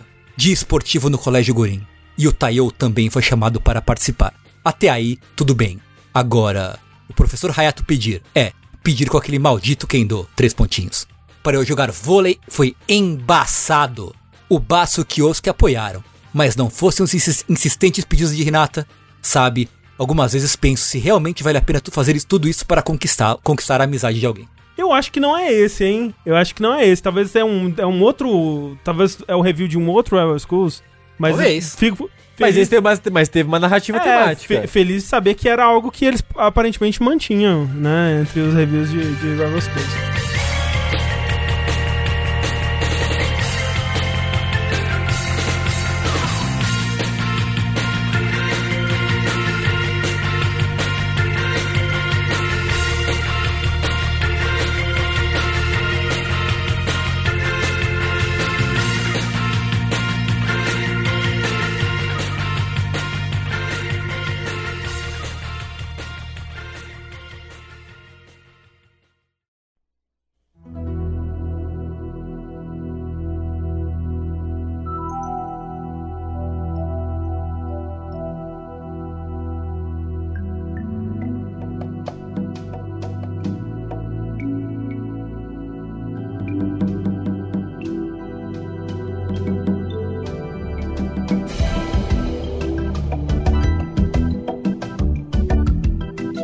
Só, é, é incrível, né? Como que o universo ele nos, nos leva a essas coincidências. E é por isso que eu digo que a Abandoned não é do Kojima, porque olha só, a gente acabou de ter uma grande coincidência aqui. que o, o Tengu acabou de falar sobre um jogo que tem lutas e papinho. E eu vou falar também de um jogo que tem lutas e papinho. Assim, o meu jogo também tinha luta e papinho. É verdade. Olha aí, ó. É tudo, tudo luta e papinho. Só o capeta do sushi que não tinha papinho. Desculpa. Esse aqui tem, tem mais história que eu gostaria, na verdade, nele, mas. que também é um jogo é, muito importante pra mim, muito importante para a minha para minha carreira de jogador e um jogo que eu já falei é, sobre ele no na época do do download, né? A gente fez podcast sobre ele e tudo mais. Mas no, no jogabilidade eu acho que eu nunca tive uma oportunidade de falar especificamente sobre ele ou o que eu acho especial dele. E é um jogo que toda vez que eu volto pra jogar ele, eu descubro uma camada nova, assim. Eu, eu, eu percebo um, uma, profun uma profundidade ali que eu não tinha percebido antes. E esse jogo, no caso, é. Noite Animal, mentira. É. The Secret of Monkey Island, o Monkey Island 1, Olha aí. que, no caso. assim, não tem luta. Então, a luta dele se dá com papinho. Entendeu? é isso que eu quis Ah, ok, dizer. Ok, ok, ah, tá Ah, certo. tipo rap, então. Tipo rap. É, eu posso falar uma frustração minha com Por favor. o primeiro Monkey Island, Hum. The, The Secret of Monkey Island? A primeira vez que eu joguei foi o remake. Sei. Na época eu achava ok, hoje em dia eu acho bem feinho. Eu achava bonito na época, mas eu- o que eu mais gostava nele é poder migrar entre os dois Trocar, estilos. aham. Isso era incrível. Foi o primeiro jogo que eu vi que fazia isso de maneira oficial. Achei maravilhoso os dois remakes fazem isso, né? É, você tinha um botão e, e trocava entre os dois gráficos. né? Exato. Uma frustração minha na época. Quando eu venci o duelo. Leve spoiler aqui. Quando eu venci a quest das brigas. E o meu prêmio foi uma camiseta que falava. Eu fiz tudo isso e tudo que eu tenho pra, sei lá, pra provar é essa camiseta. Uma parada assim. Uhum, uhum. Na verdade é, é a quest do, do tesouro, da, da- de, É do de tesouro? escavar o tesouro. é. Ok, confundi. Não existia essa camiseta em lugar nenhum. Tipo, ela não ficou no seu inventário, você quer dizer? Não, no mundo não tinha uma loja que vendesse aquela camiseta. Ah, entendi, Ah. entendi. Porque aquela época era tipo, sei lá, quando eu joguei o remake, era 2009, quando Uhum, saiu, 2008, sei lá. Era o auge das camisetas nerd. É verdade. Eu queria essa camiseta na época. Não tinha. Não tinha. nenhum. É verdade, não É tinha. uma frustração minha. É só isso que eu queria dizer. Mas olha só, frustrações do, do Sushi à parte, esse é um jogo que, né, ele foi muito importante pra mim é, em- em vários sentidos, assim. Ele não foi a minha introdução a Adventures, né? Na verdade, eu fui, eu cheguei até ele indo retroativamente, né? Porque quando eu tive, quando a gente comprou o nosso PC, que foi um, um 486, que já foi bem, foi bem cedo, assim, que a gente teve PC em casa, que foi Lá, eu, eu acho que foi 98, alguma coisa assim. E aí a gente começou a. Ele vinha com um kit multimídia e a gente começou a comprar aquelas revistas do CD-ROM, né? Que, que vinham, né? A revista vinha com um CD que tinha vários demos e tal. E o primeiro adventure que eu tive contato na, na minha vida, assim, provavelmente foi o. é, The Dig, né? Que vinha, veio um demo, acho que na revista CD-ROM número 4, alguma coisa assim é, veio uma, uma demo dele e eu, assim, joguei, nunca tinha jogado nada parecido com aquilo, fiquei maravilhado. Depois eu peguei emprestado um Full Throttle com um amigo da escola e fui jogando onde dava, assim, os jogos da LucasArts na época que eram difíceis de, de encontrar e fui expandindo meus horizontes, assim. Então, eventualmente, quando eu descobri como baixava jogo pela internet, né, muitos anos depois, eu cheguei nos Abandonware, né? Esses jogos é, antigos de, de PC e me deparei com né, todo esse catálogo prévio aí do, do- dos adventures, tanto da Sierra, da LucasArts, e eu fui tentando jogar a, a maioria, né? E quando eu joguei o Monkey Island 1, a, a minha percepção dele na época era, olha, foi aqui que, né, ele é a origem daqueles jogos que eu joguei, né, do Full Throttle, do The Dig, do, do Day of the Tentacle, e do Monkey Island 3, Monkey Island 4 até, que eu já tinha jogado antes, assim, e eu fui entender, olha, isso tudo veio daqui, olha como era rústico aqui, olha todas essas melhorias de qualidade de vida, olha como, tipo, no Monkey Island 1, o, a versão EGA dele, né, que antes, antes da versão de CD-ROM, onde eles refizeram a UI pra, pra ficar parecida com a do 2, que já tinha várias melhorias de qualidade de vida e tal, olha como que eles, né, aqui tinha um, no menu de ações que você tinha, tinha abrir, fechar, tinha empurrar, puxar, olhar, pegar e tal. Olha como que eles foram simplificando isso em menos verbos, né? Que, tipo, ok, se eu clico numa coisa, meio que não importa se eu quero empurrar ou puxar, eu quero interagir com ela, né? Então eles foram dando aquela simplificada ao longo dos anos, você vai vendo. Se você joga os jogos da LucasArts, principalmente, você vai vendo como que eles foram é, aprendendo e evoluindo e, e simplificando e melhorando as coisas, chegando numa, numa, numa linguagem, numa identidade muito própria. Então eu, eu, eu, eu conseguia traçar essa história, né, de, de, de- desse estúdio. Só que, na verdade, quando você vai expandindo, né, o seu repertório de, de adventures, assim, você vai vendo que o Monkey Island, ele, na verdade, ele já é um adventure quase que pós-moderno, assim, sabe? Ele já é um adventure sobre adventures. Ele já é um comentário sobre o- o- os outros adventures que vinham antes e adventures da, da própria época mesmo. Porque Ele é de quando? ele é de 91.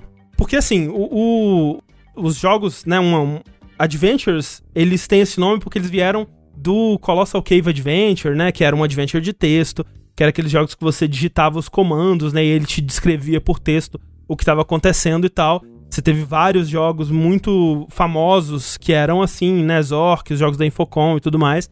Eventualmente, algumas empresas, como por exemplo a, a Sierra, né, Roberta Williams, Ken Williams e tudo mais, eles começaram a desenvolver alguns jogos que misturavam esse tipo de gameplay com ok, a gente não vai te descrever a cena, a gente vai te mostrar a cena, né? A gente tem capacidade agora pra ter gráficos que te mostram a sala em vez de descrever a sala.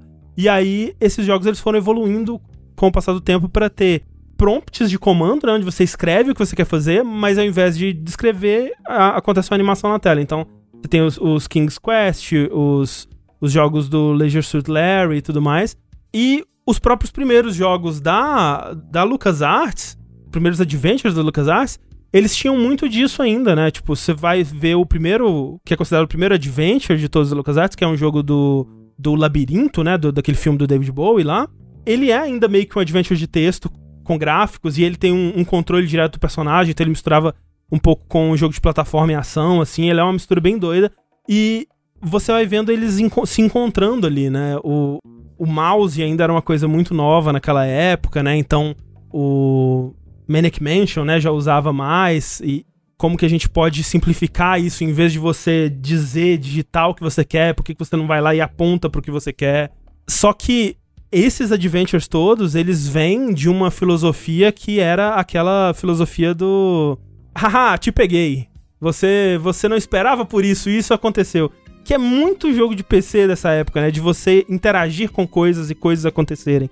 Né? Você clicar em algo e alguma coisa engraçada e inesperada acontecer. É o livro infantil, né? É, e, e até quando você vai pra, pra, pra King's Quest, assim, que era claramente um jogo que ele tinha um, um, um senso de humor mais ácido e tal, assim. É muito aquele tipo de jogo de você tentar várias vezes e, e ir experimentando e tudo mais, e tem o, o valor nisso. Mas quem odiava isso era o Ron Gilbert, né? Que já tava nessa época trabalhando na, na, na LucasArts, na, na, no que viria a ser LucasArts, que era na época Lucasfilm Games. E até chegar no que foi ser o Monkey Island, ele trabalhou no. Eu acho que ele trabalhou já no, no, no Labirinto, ou se talvez trabalhou no- nos jogos depois, mas ele trabalhou, tinha, tinha trabalhado no, no jogo do, do Indiana Jones e a Última Cruzada, que é um adventure. A, a LucasArts, né, Lucasfilm Games, tinha feito antes Zack McCracken, já tinha feito. Já tava. Tinha feito o Manic Mansion, tava fazendo em conjunto o Loom. Então, o Monkey Island, ele na verdade ele é uma resposta a isso tudo. Tipo, tem toda essa história já prévia de Adventures. Vamos fazer um jogo pra falar um pouco sobre isso e pra mostrar um outro caminho, talvez. Que já começou a ser feito nos, nos outros jogos, mas que é consolidado no, no Monkey Island. Então, uma coisa que é muito famosa dele é que você não tem como morrer, né?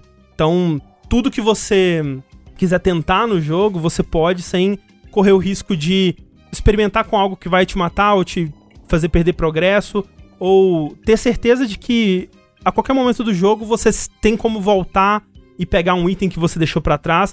Porque é- era curioso dos jogos da Sierra nessa época, King's Quest, Space Quest e outros ali, que você, ao mesmo tempo, você era punido por é, experimentar demais, né? Então, se você tentasse clicar em tudo, você acabava se fudendo, porque alguma coisa ali, a maioria das coisas ele tava ali pra te matar. Mas também você era punido se você experimentasse de menos. Se você pensasse assim, não, pô, eu só vou clicar no que me parece realmente seguro e que tem a ver com o que eu preciso. Não, você pode correr o risco de perder um item que você precisava lá na frente e se fudeu. Mas, mas se fudeu no tipo o quê? Soft log? Assim, tipo. É, Tem você que resetar o jogo? avançar. É, você tem que Nossa começar o jogo de Senhora. novo. Por exemplo, e isso vai para os primeiros jogos do, do da LucasArts. Por exemplo, o Zack McCracken and the Alien Mindbenders, né, que foi um dos primeiros jogos que eles fizeram, eu nunca zerei ele, porque da primeira vez, da única vez que eu tentei jogar, ele é um jogo que ele tem um sistema de dinheiro e você precisa gastar dinheiro pra viajar entre as cidades, né, entre entre os lugares do jogo, né? E se você viajou demais e gastou seu dinheiro e aí o seu dinheiro acabou, acabou o jogo, cara.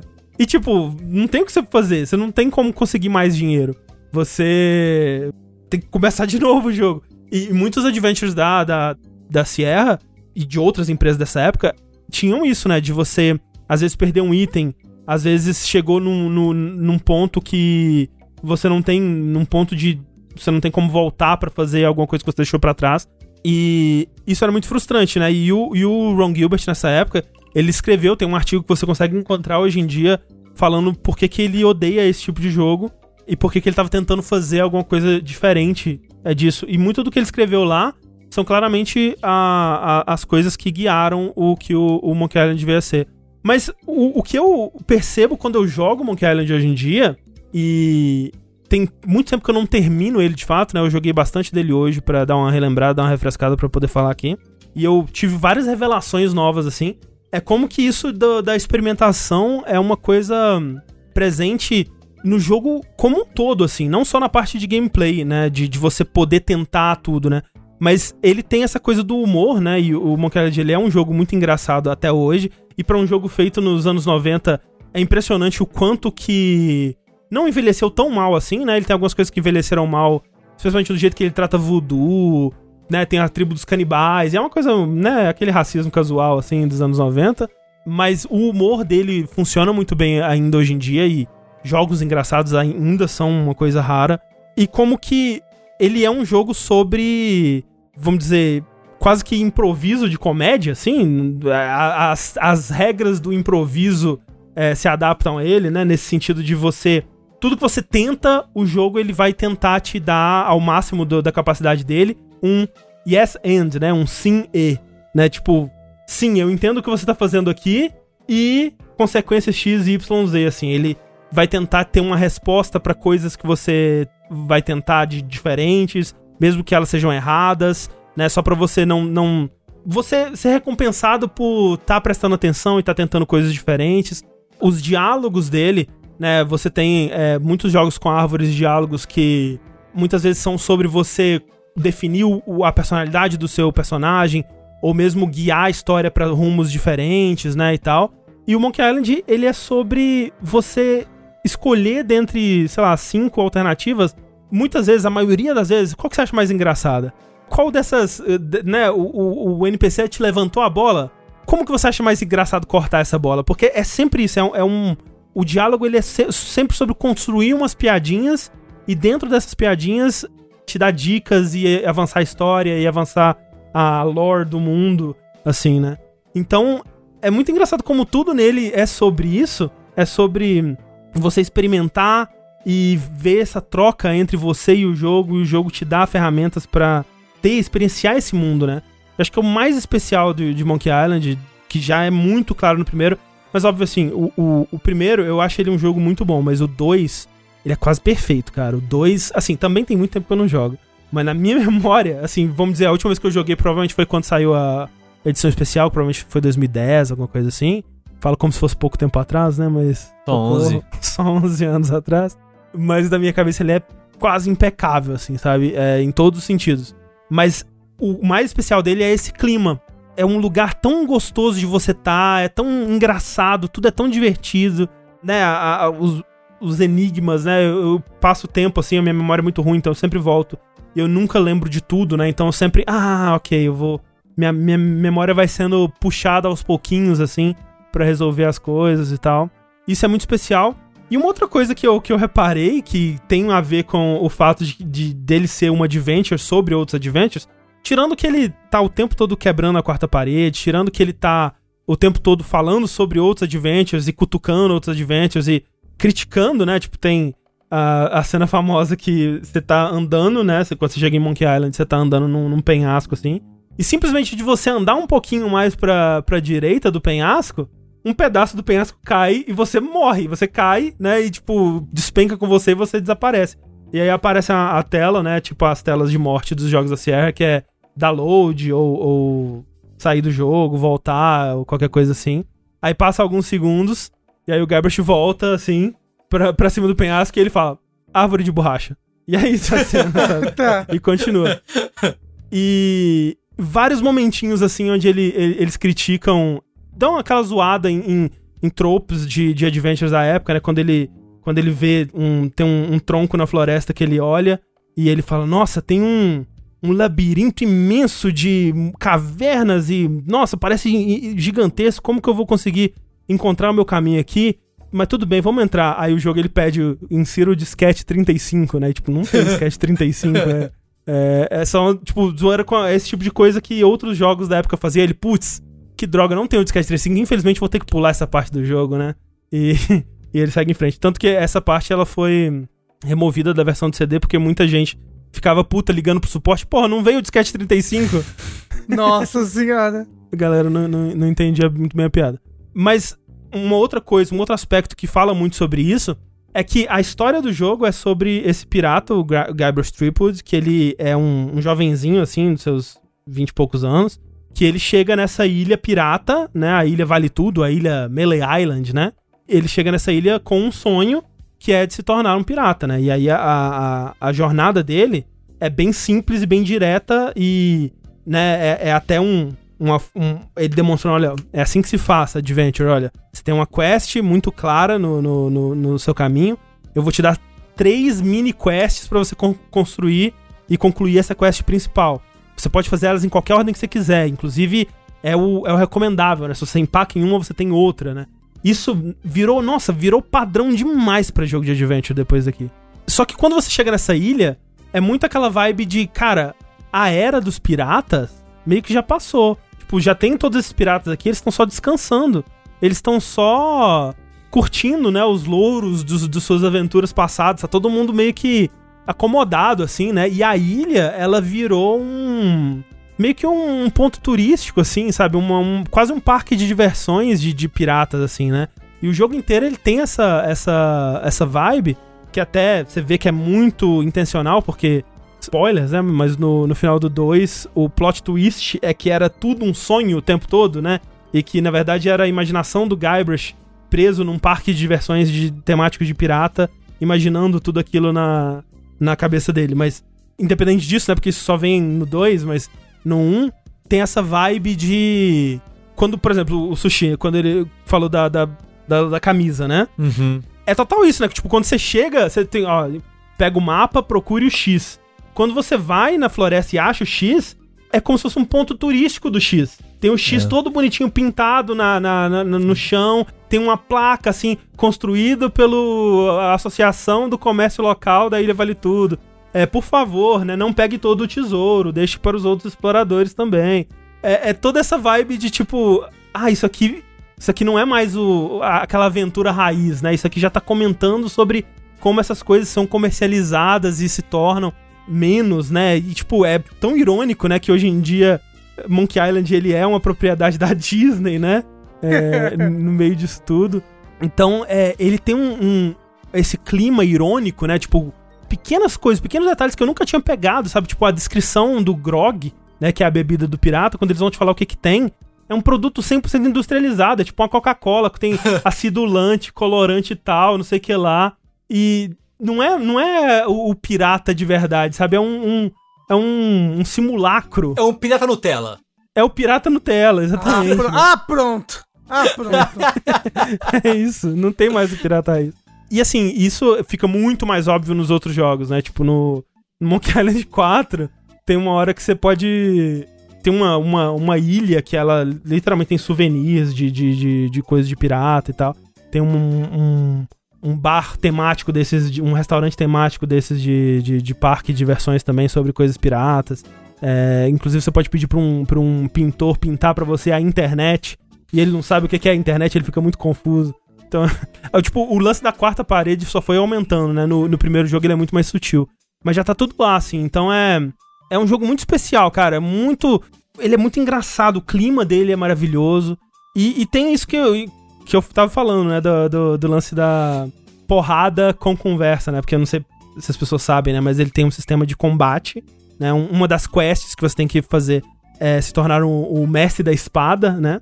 E você tem que sair desafiando outros piratas no, no, no caminho, né? E você enfrenta eles na, numa, num duelo de espadas, mas como é um adventure, né? E ele não tem é, é, mecânicas de jogo de ação, ou pelo menos ele teve a sabedoria de não querer ter, porque muitos desses jogos nessa época tinham é, é, mecânicas de jogo de ação e geralmente eram a, pi- a pior parte deles. Até Full Throttle, que é um jogo muito depois com um orçamento muito maior, né? Quando você tem a- a- as porradas de moto, assim, são a pior parte do jogo de longe. É, mas pra não, não ter esse sistema de, de, de porrada mesmo, é uma luta de insultos, né? Então você tem que aprender diferentes insultos e dar a resposta certa pros insultos, né?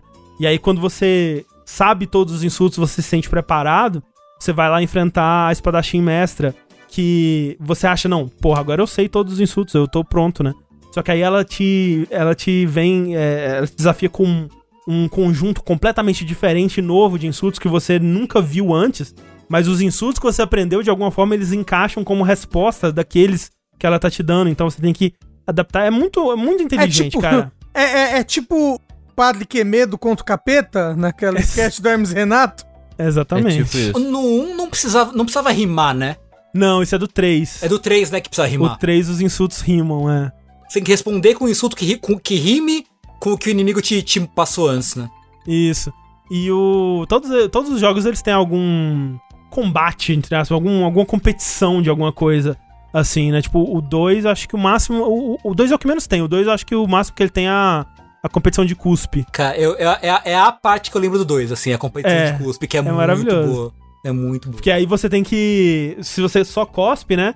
Ele, inclusive, tem uma animação maravilhosa do Garbage cuspindo e o cuspinho. Aquele cuspinho que, que, que só escorre pelo queixo, assim, sabe? É, e aí você tem que pegar umas bebidas e misturar as bebidas direito pra você fazer seu, o seu cuspe bem grosso.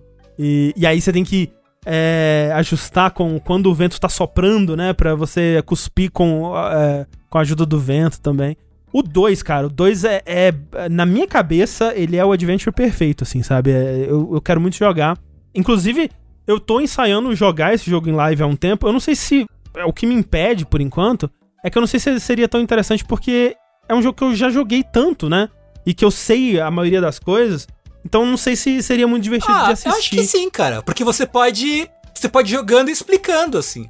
É, e, e ele é comédia. O chat, talvez muita gente não conhece. Eu nunca É. joguei esse jogo. Pois é. Tipo, ia ser engraçado ver a reação das pessoas. É, se eu fosse jogar, eu ia jogar meio que fingindo que eu não sei, sabe? Tipo, tentando. tentando. É... Não, não fingindo, né? Mas tentando seguir pela, pelas migalhas que o jogo tá me dando. Ah, o jogo me deu essa pista aqui, vou lá. É, tá quase uma run científica, né? Ver se, se o jogo ele dá as informações Você necessárias. pode, ó, você pode, André.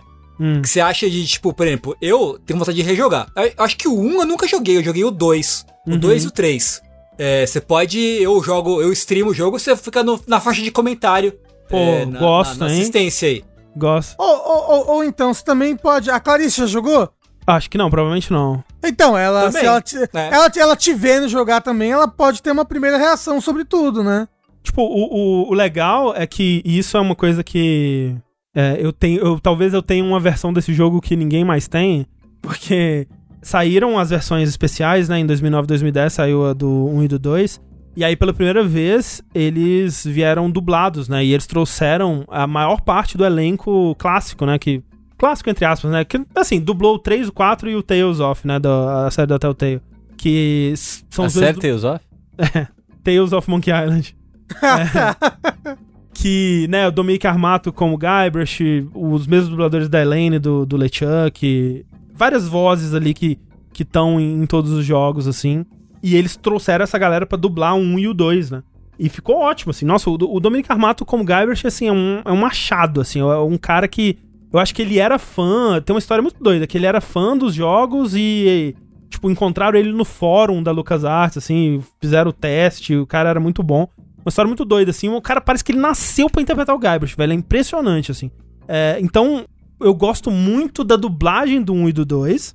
Não gosto tanto, assim, dos gráficos dos remakes, né?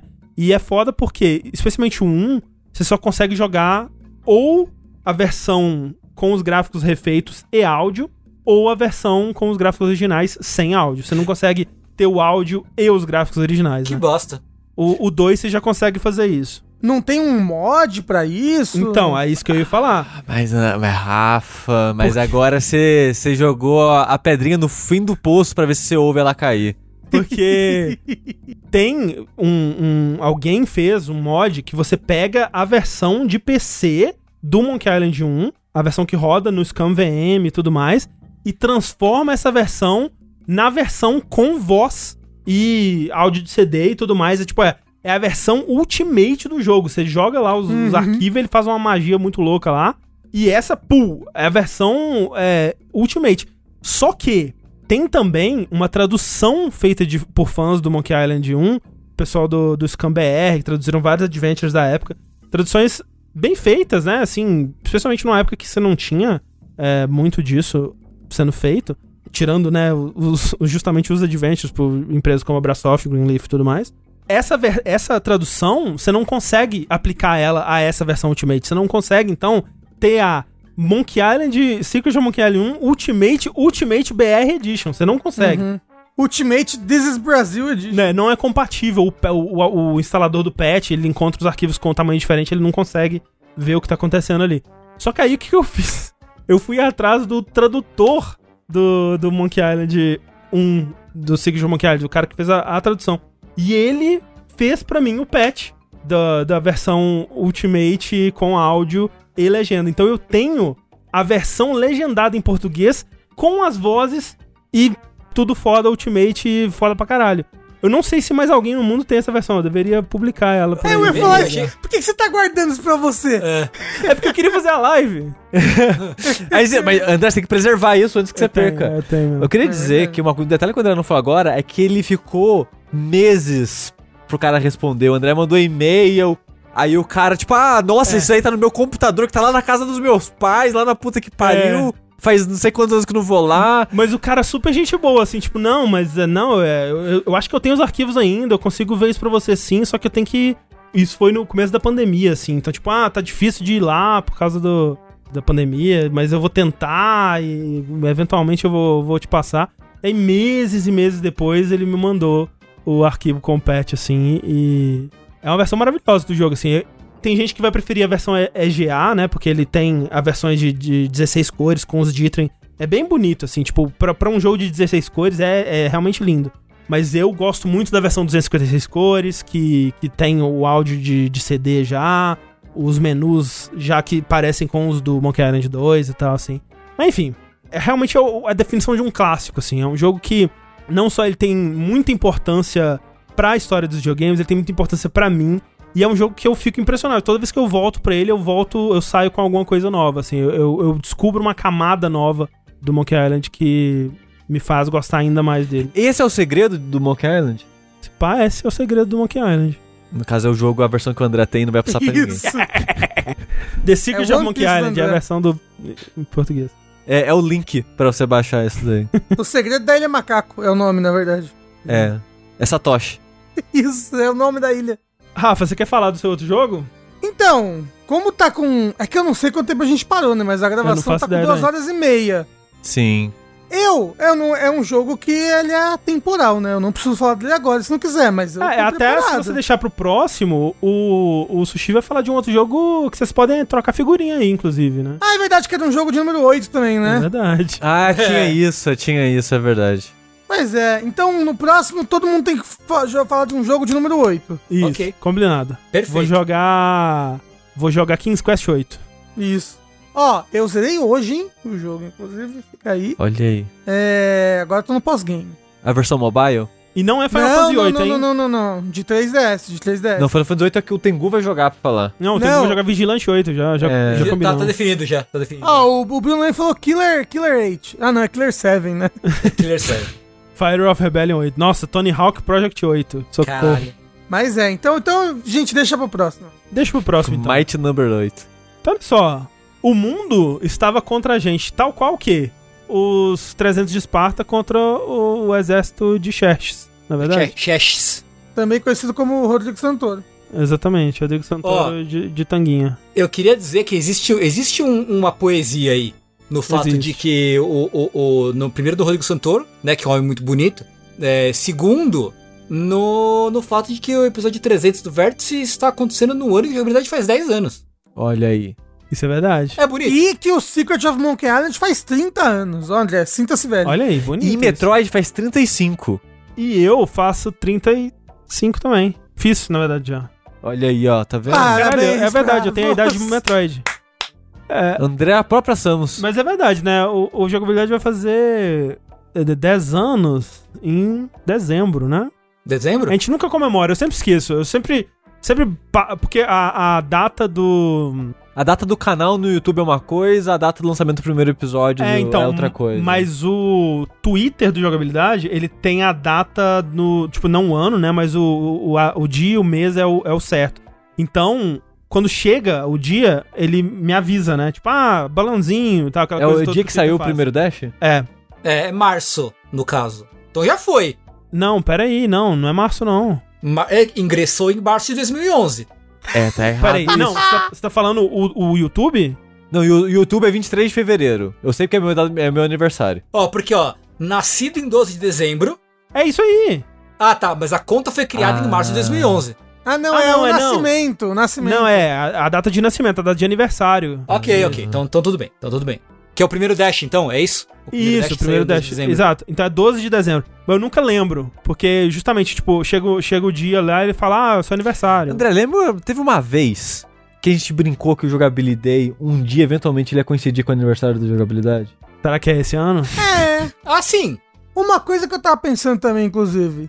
No, no, no, no jogabilidade. Não, na E3 de 2016, vocês viajaram pro longínquo futuro de quando?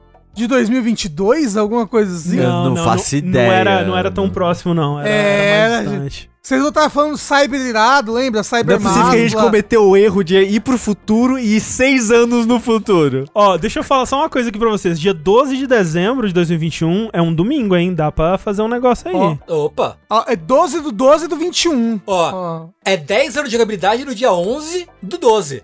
Olha só. Jogabilidade de 10 anos. Ah, é, é dia 11, né? Então, peraí. É melhor ainda, porque é um sábado. É, Mas, então, mas André, o Jogabilidade deve ter uma semana esse ano. não vai. fala aí. Porra, ó. 11 do 12 do 21, que é 12 ao contrário. Porra, essa data é, É. cabalística, hein? É, então, 10 anos. Comemoração de 10 anos, começando no dia 11 do 12. Caralho! Ó, Alice Rio.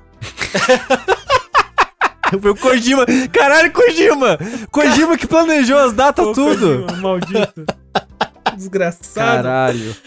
Gente, muito obrigado, então, por esses 300 episódios, né? Que, assim, é a gente que faz, é a gente que faz aqui, mas são vocês que escutam. Se vocês não estivessem aí escutando, prestigiando, comparecendo todas as semanas aqui em números cavalares pra assistir ao vivo, pra ouvir depois versões editadas, a gente definitivamente não estaria fazendo mais, a gente teria parado no, no, no episódio 2, sei lá.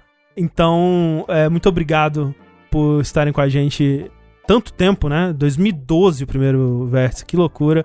É, muito obrigado. Dash.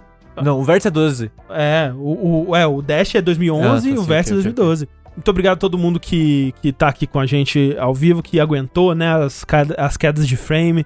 É, muito obrigado, é, Kikioto, que fez aquela montagem, né, aquela compilação maravilhosa dos, dos- das aberturas aí ao longo dos anos. Muito obrigado, Edu, né? Edu que vai ter que editar uma baguncinha aí, graças a- às várias quedas e problemas que tem cuidado do- tão bem do Vértice aí já há mais de um ano. E obrigado vocês, seus lindos. E no caso, eu quero falar de vocês mesmo aqui. Vocês aí, vocês Exclamação vocês eu. Não, vocês aqui. Absurdo isso daí. Ah, louco, que isso? Eu, eu, eu queria dizer que eu tava, né, eu tava vendo. Eu normalmente não, não assisto a stream do, do, do Vértice. Não acompanho o chat, não assisto a stream. É, mas eu- hoje, como hoje era uma data, uma data comemorativa, né? E, e- e passou não só a compilação do Kikyoto, que ficou ótima, inclusive, Uhum. também passou a- uma palhinha daí do, do, do futuro, né? Uhum, uhum. E eu fiquei, eu fiquei muito emocionado, cara. De não só de ver, de ver o, o carinho que, que se criou na, na, na comunidade de ouvintes de jogabilidade, essa coisa toda, né? Que, que todo, mundo, todo mundo tá vendo aí. Mas também de, de falar, de falar, poxa, né? Tamo aí, né? Tamo, tamo fazendo parte desse, desse, desse legado, dessa história tão sensacional, né? E, e é uma coisa de louco mesmo. Pensar que, que é um projeto que já tá aí faz, faz 10 anos É. é, e que as pessoas continuam acompanhando e gostando e, e- jogando jogando o, amor na, na, na, na cara do projeto, né? Como costuma acontecer. O amor e muito mais, né? O que E é muito realmente mais, impressionante. É muito mais, né? Às, às vezes o amor vem na forma de amor, às vezes na forma de, de dinheiro, né? É verdade. Também é amor. Também é uma forma de amor. É isso, eu tô muito, muito emocionado, muito tocado, muito emocionado. Eu também. E assim, eu, eu fiquei me, me perguntando daqui a 300 edições, né? Se Kikyoto ainda estiver aí pra fazer uma outra compilação, o quão diferente vai estar, será, né? Porque como mudou, né? Tipo, é, Eu, eu não quero. é, é muito diferente. O Sushi, você em 2012 você, eu acho que você gravava com um cotonete plugado na, na parede, assim. sabe? Não, era o live chat, porra. Era ruim, velho. No- É o pior que era mesmo, né? Era. Mas não- eu acho que era a acústica do quarto, talvez. Talvez, mas eu usava o mesmo headset que você. Isso é verdade. É, Era, mas o André, ele manja da, da- dos Paranauê não, técnico todo assim. pra... Era a mesma coisa, era a mesma coisa. A, a única diferença do. Pra mim, pro André, é que o André tinha um ventilador ligado 24 horas no quarto dele. Era isso, era isso que dava, dava o plus no meu. Exato, preenchia o eco. Preenchia, preenchia. E eu não duvido que influencie de alguma forma. Ó, seguinte, eu fui pesquisar e ó- olha o print que eu mandei no Discord. É, é verdade. O Rafa. Mas, o Rafa mas então, esse não, não, fatos. não é D3, esse é o do Jogabilidade, É. do Jogabilidade de 2016, acho que também é do futuro. E é aquele futuro que o Rick tá na piscina, lembra? Caralho. Ele comprou Caralho, em era 2021. Então, então, mas esse, esse daí não é o futuro cyberpunk. Esse é o futuro É. que deu tudo errado, entendeu? Que é o futuro que a gente vive no a gente Brasil do acertou. Bolsonaro, né? A gente acertou. Mas não deu tudo errado por jogabilidade. Não. É verdade. Não, Mas não, ó, ó, ó, a gente tem. É, que, é, que é o jogabilidade gamer, lembra que teve um Jogabilidade rebrand? gamer, é. é. Tem que estar. gente- O vídeo desse ano tem que trazer o Heitor de É, o vídeo desse, desse ano tem que fazer alguma coisa assim, não sei. Mas, gente, de novo, muito obrigado. É, daqui para mais 300 edições, eu sou o André Campos. Eu sou é, o banheiro sushi. Eu sou o Cyber Rafael. E eu sou Soltengo. Teve um dia que gravou da minha webcam errado. Será que ele pegou Será logo a abertura do dia que eu gravei Ah, errado? Fica aí, inclusive, uma trivia. Olha só, a gente- isso aqui, ó, cancela esse programa. Esse aqui não é o Vértice 300, esse é o Vértice 301. Porque tem um vértice que a gente gravou, foi ao vivo e ele só não virou podcast. Caralho. Então, cancela. Qual cancela tudo. Não sei, eu só lembro que a gente falou daquele jogo é, Royce. Você lembra? Aquele jogo de, jogo de plantar umas coisas nos gigantes? Tinha uns gigantes. André, você tá inventando isso daí. É Reus que fala, É. Reus. Você não sonhou com isso daí, não? Eu a- sei qual é esse jogo, não lembro de estar nesse programa. Fica aí. Esse. Cancela esse vértice. a informação final é. Foi um golpe. Tchau, gente.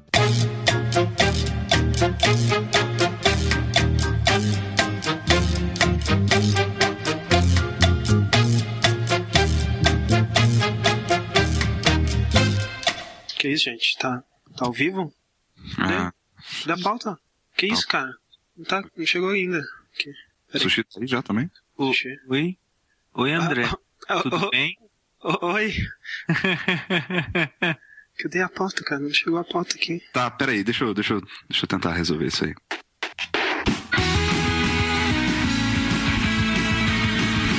Ao vivo de Sanctuary, esse é o vértice para a semana de 27 de agosto de 2012. Esse é o Vértice, o podcast mais trigonométrico da internet brasileira. O podcast que multiplica base por altura para cobrir todas as áreas do seu interesse por videogames e joguinhos eletrônicos. Mais uma vez estou aqui com o senhor Slash Rick.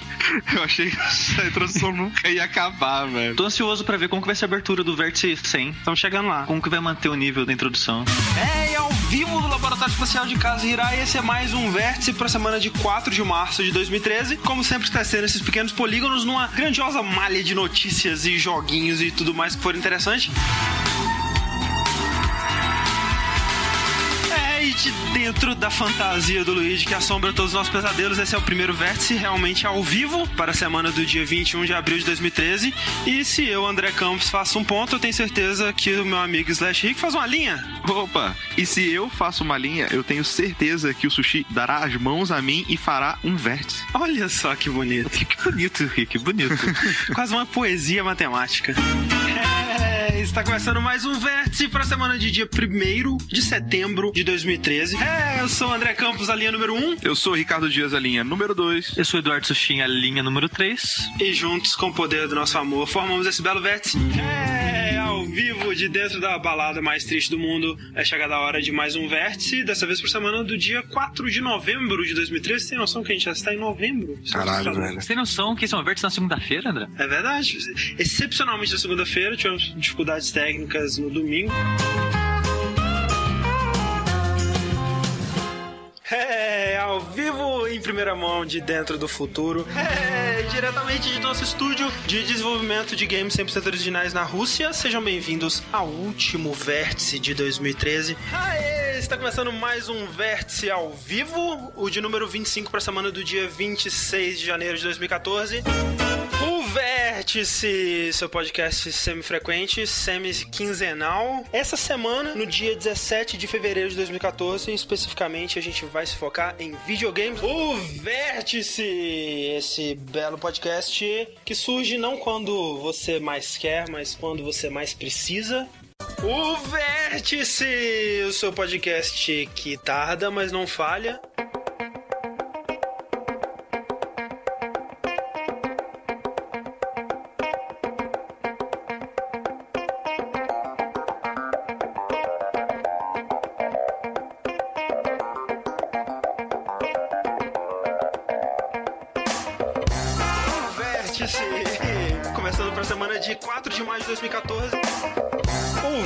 Vértice, o Vértice, o Vértice, começando mais uma vez o podcast que chega não quando você espera, não quando você quer, mas quando você precisa.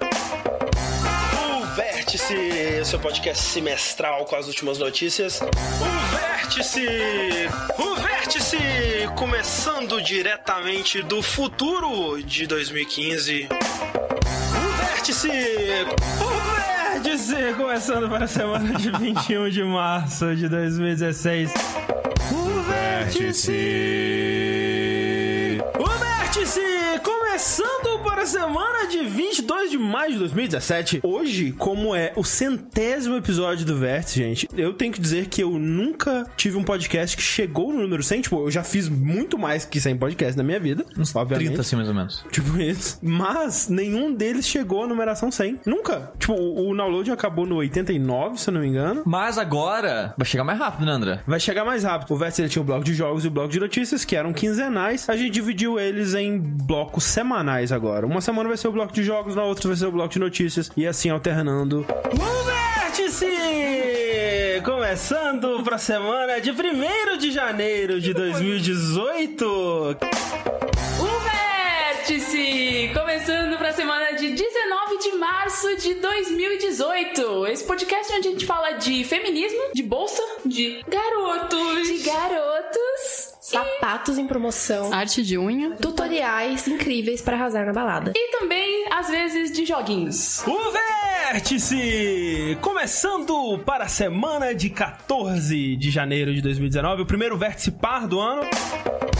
O Vértice! Começando para a semana de 24 de junho de 2019, esse que é o Vértice de número 200. Vértice! Começando a semana de 30 de outubro de 2019. Este que é o seu podcast de Halloween. Falando de coisas assustadoras como se machucar depois dos 30 anos. Como dormir de mau jeito. Imposto de renda! Acordar com dores no corpo. Presidência. O Vértice! Começando para a semana de 27 de fevereiro de 2020. O Vértice! O Vértice! Começando para a semana de 16 de dezembro de 2020. O Vértice! Começando para a semana de 17 de março de 2021. O Vértice! Começando para a semana de 31 de maio de 2021. Este que há 290 edições. É o seu, o meu, o nosso podcast sobre os dias da semana. O Vértice! Começando para a semana de 3 de agosto de 2021. O ano está no final. O que não está acabando, no entanto, é a nossa jornada por esse longo podcast chamado Vértice, que está apenas em sua edição de número 299.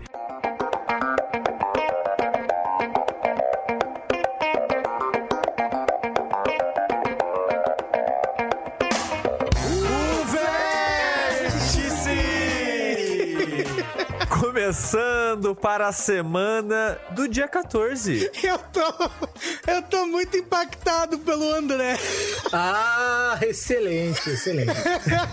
corretíssimo, corretíssimo. É, fez muito rápido né, o efeito da vacina no André.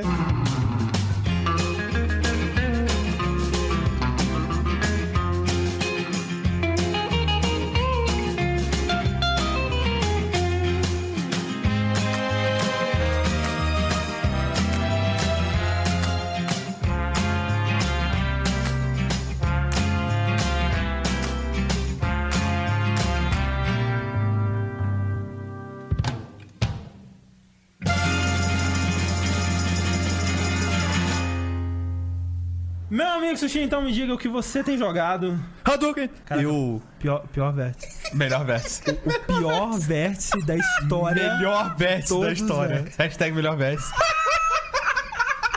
Sushi, o momento que eu mais esperava por toda a minha vida. O vértice! O que aconteceu com a gente essa semana? Não, não, André, não, eu tava só brincando, eu tava só brincando. Começa de novo. Mas o. É. Vamos começar de novo? mas- calma, mas calma, o- calma, e o- vamos esperar a cidade passar. Sabe por que a gente tem que começar de novo? Por quê? Porque eu não tava nem gravando no Audacity. Você tá zoando. Sério. Então isso aqui ficou pra vocês. Cara, isso é, Melhor hashtag melhor vértice. isso é só pra vocês.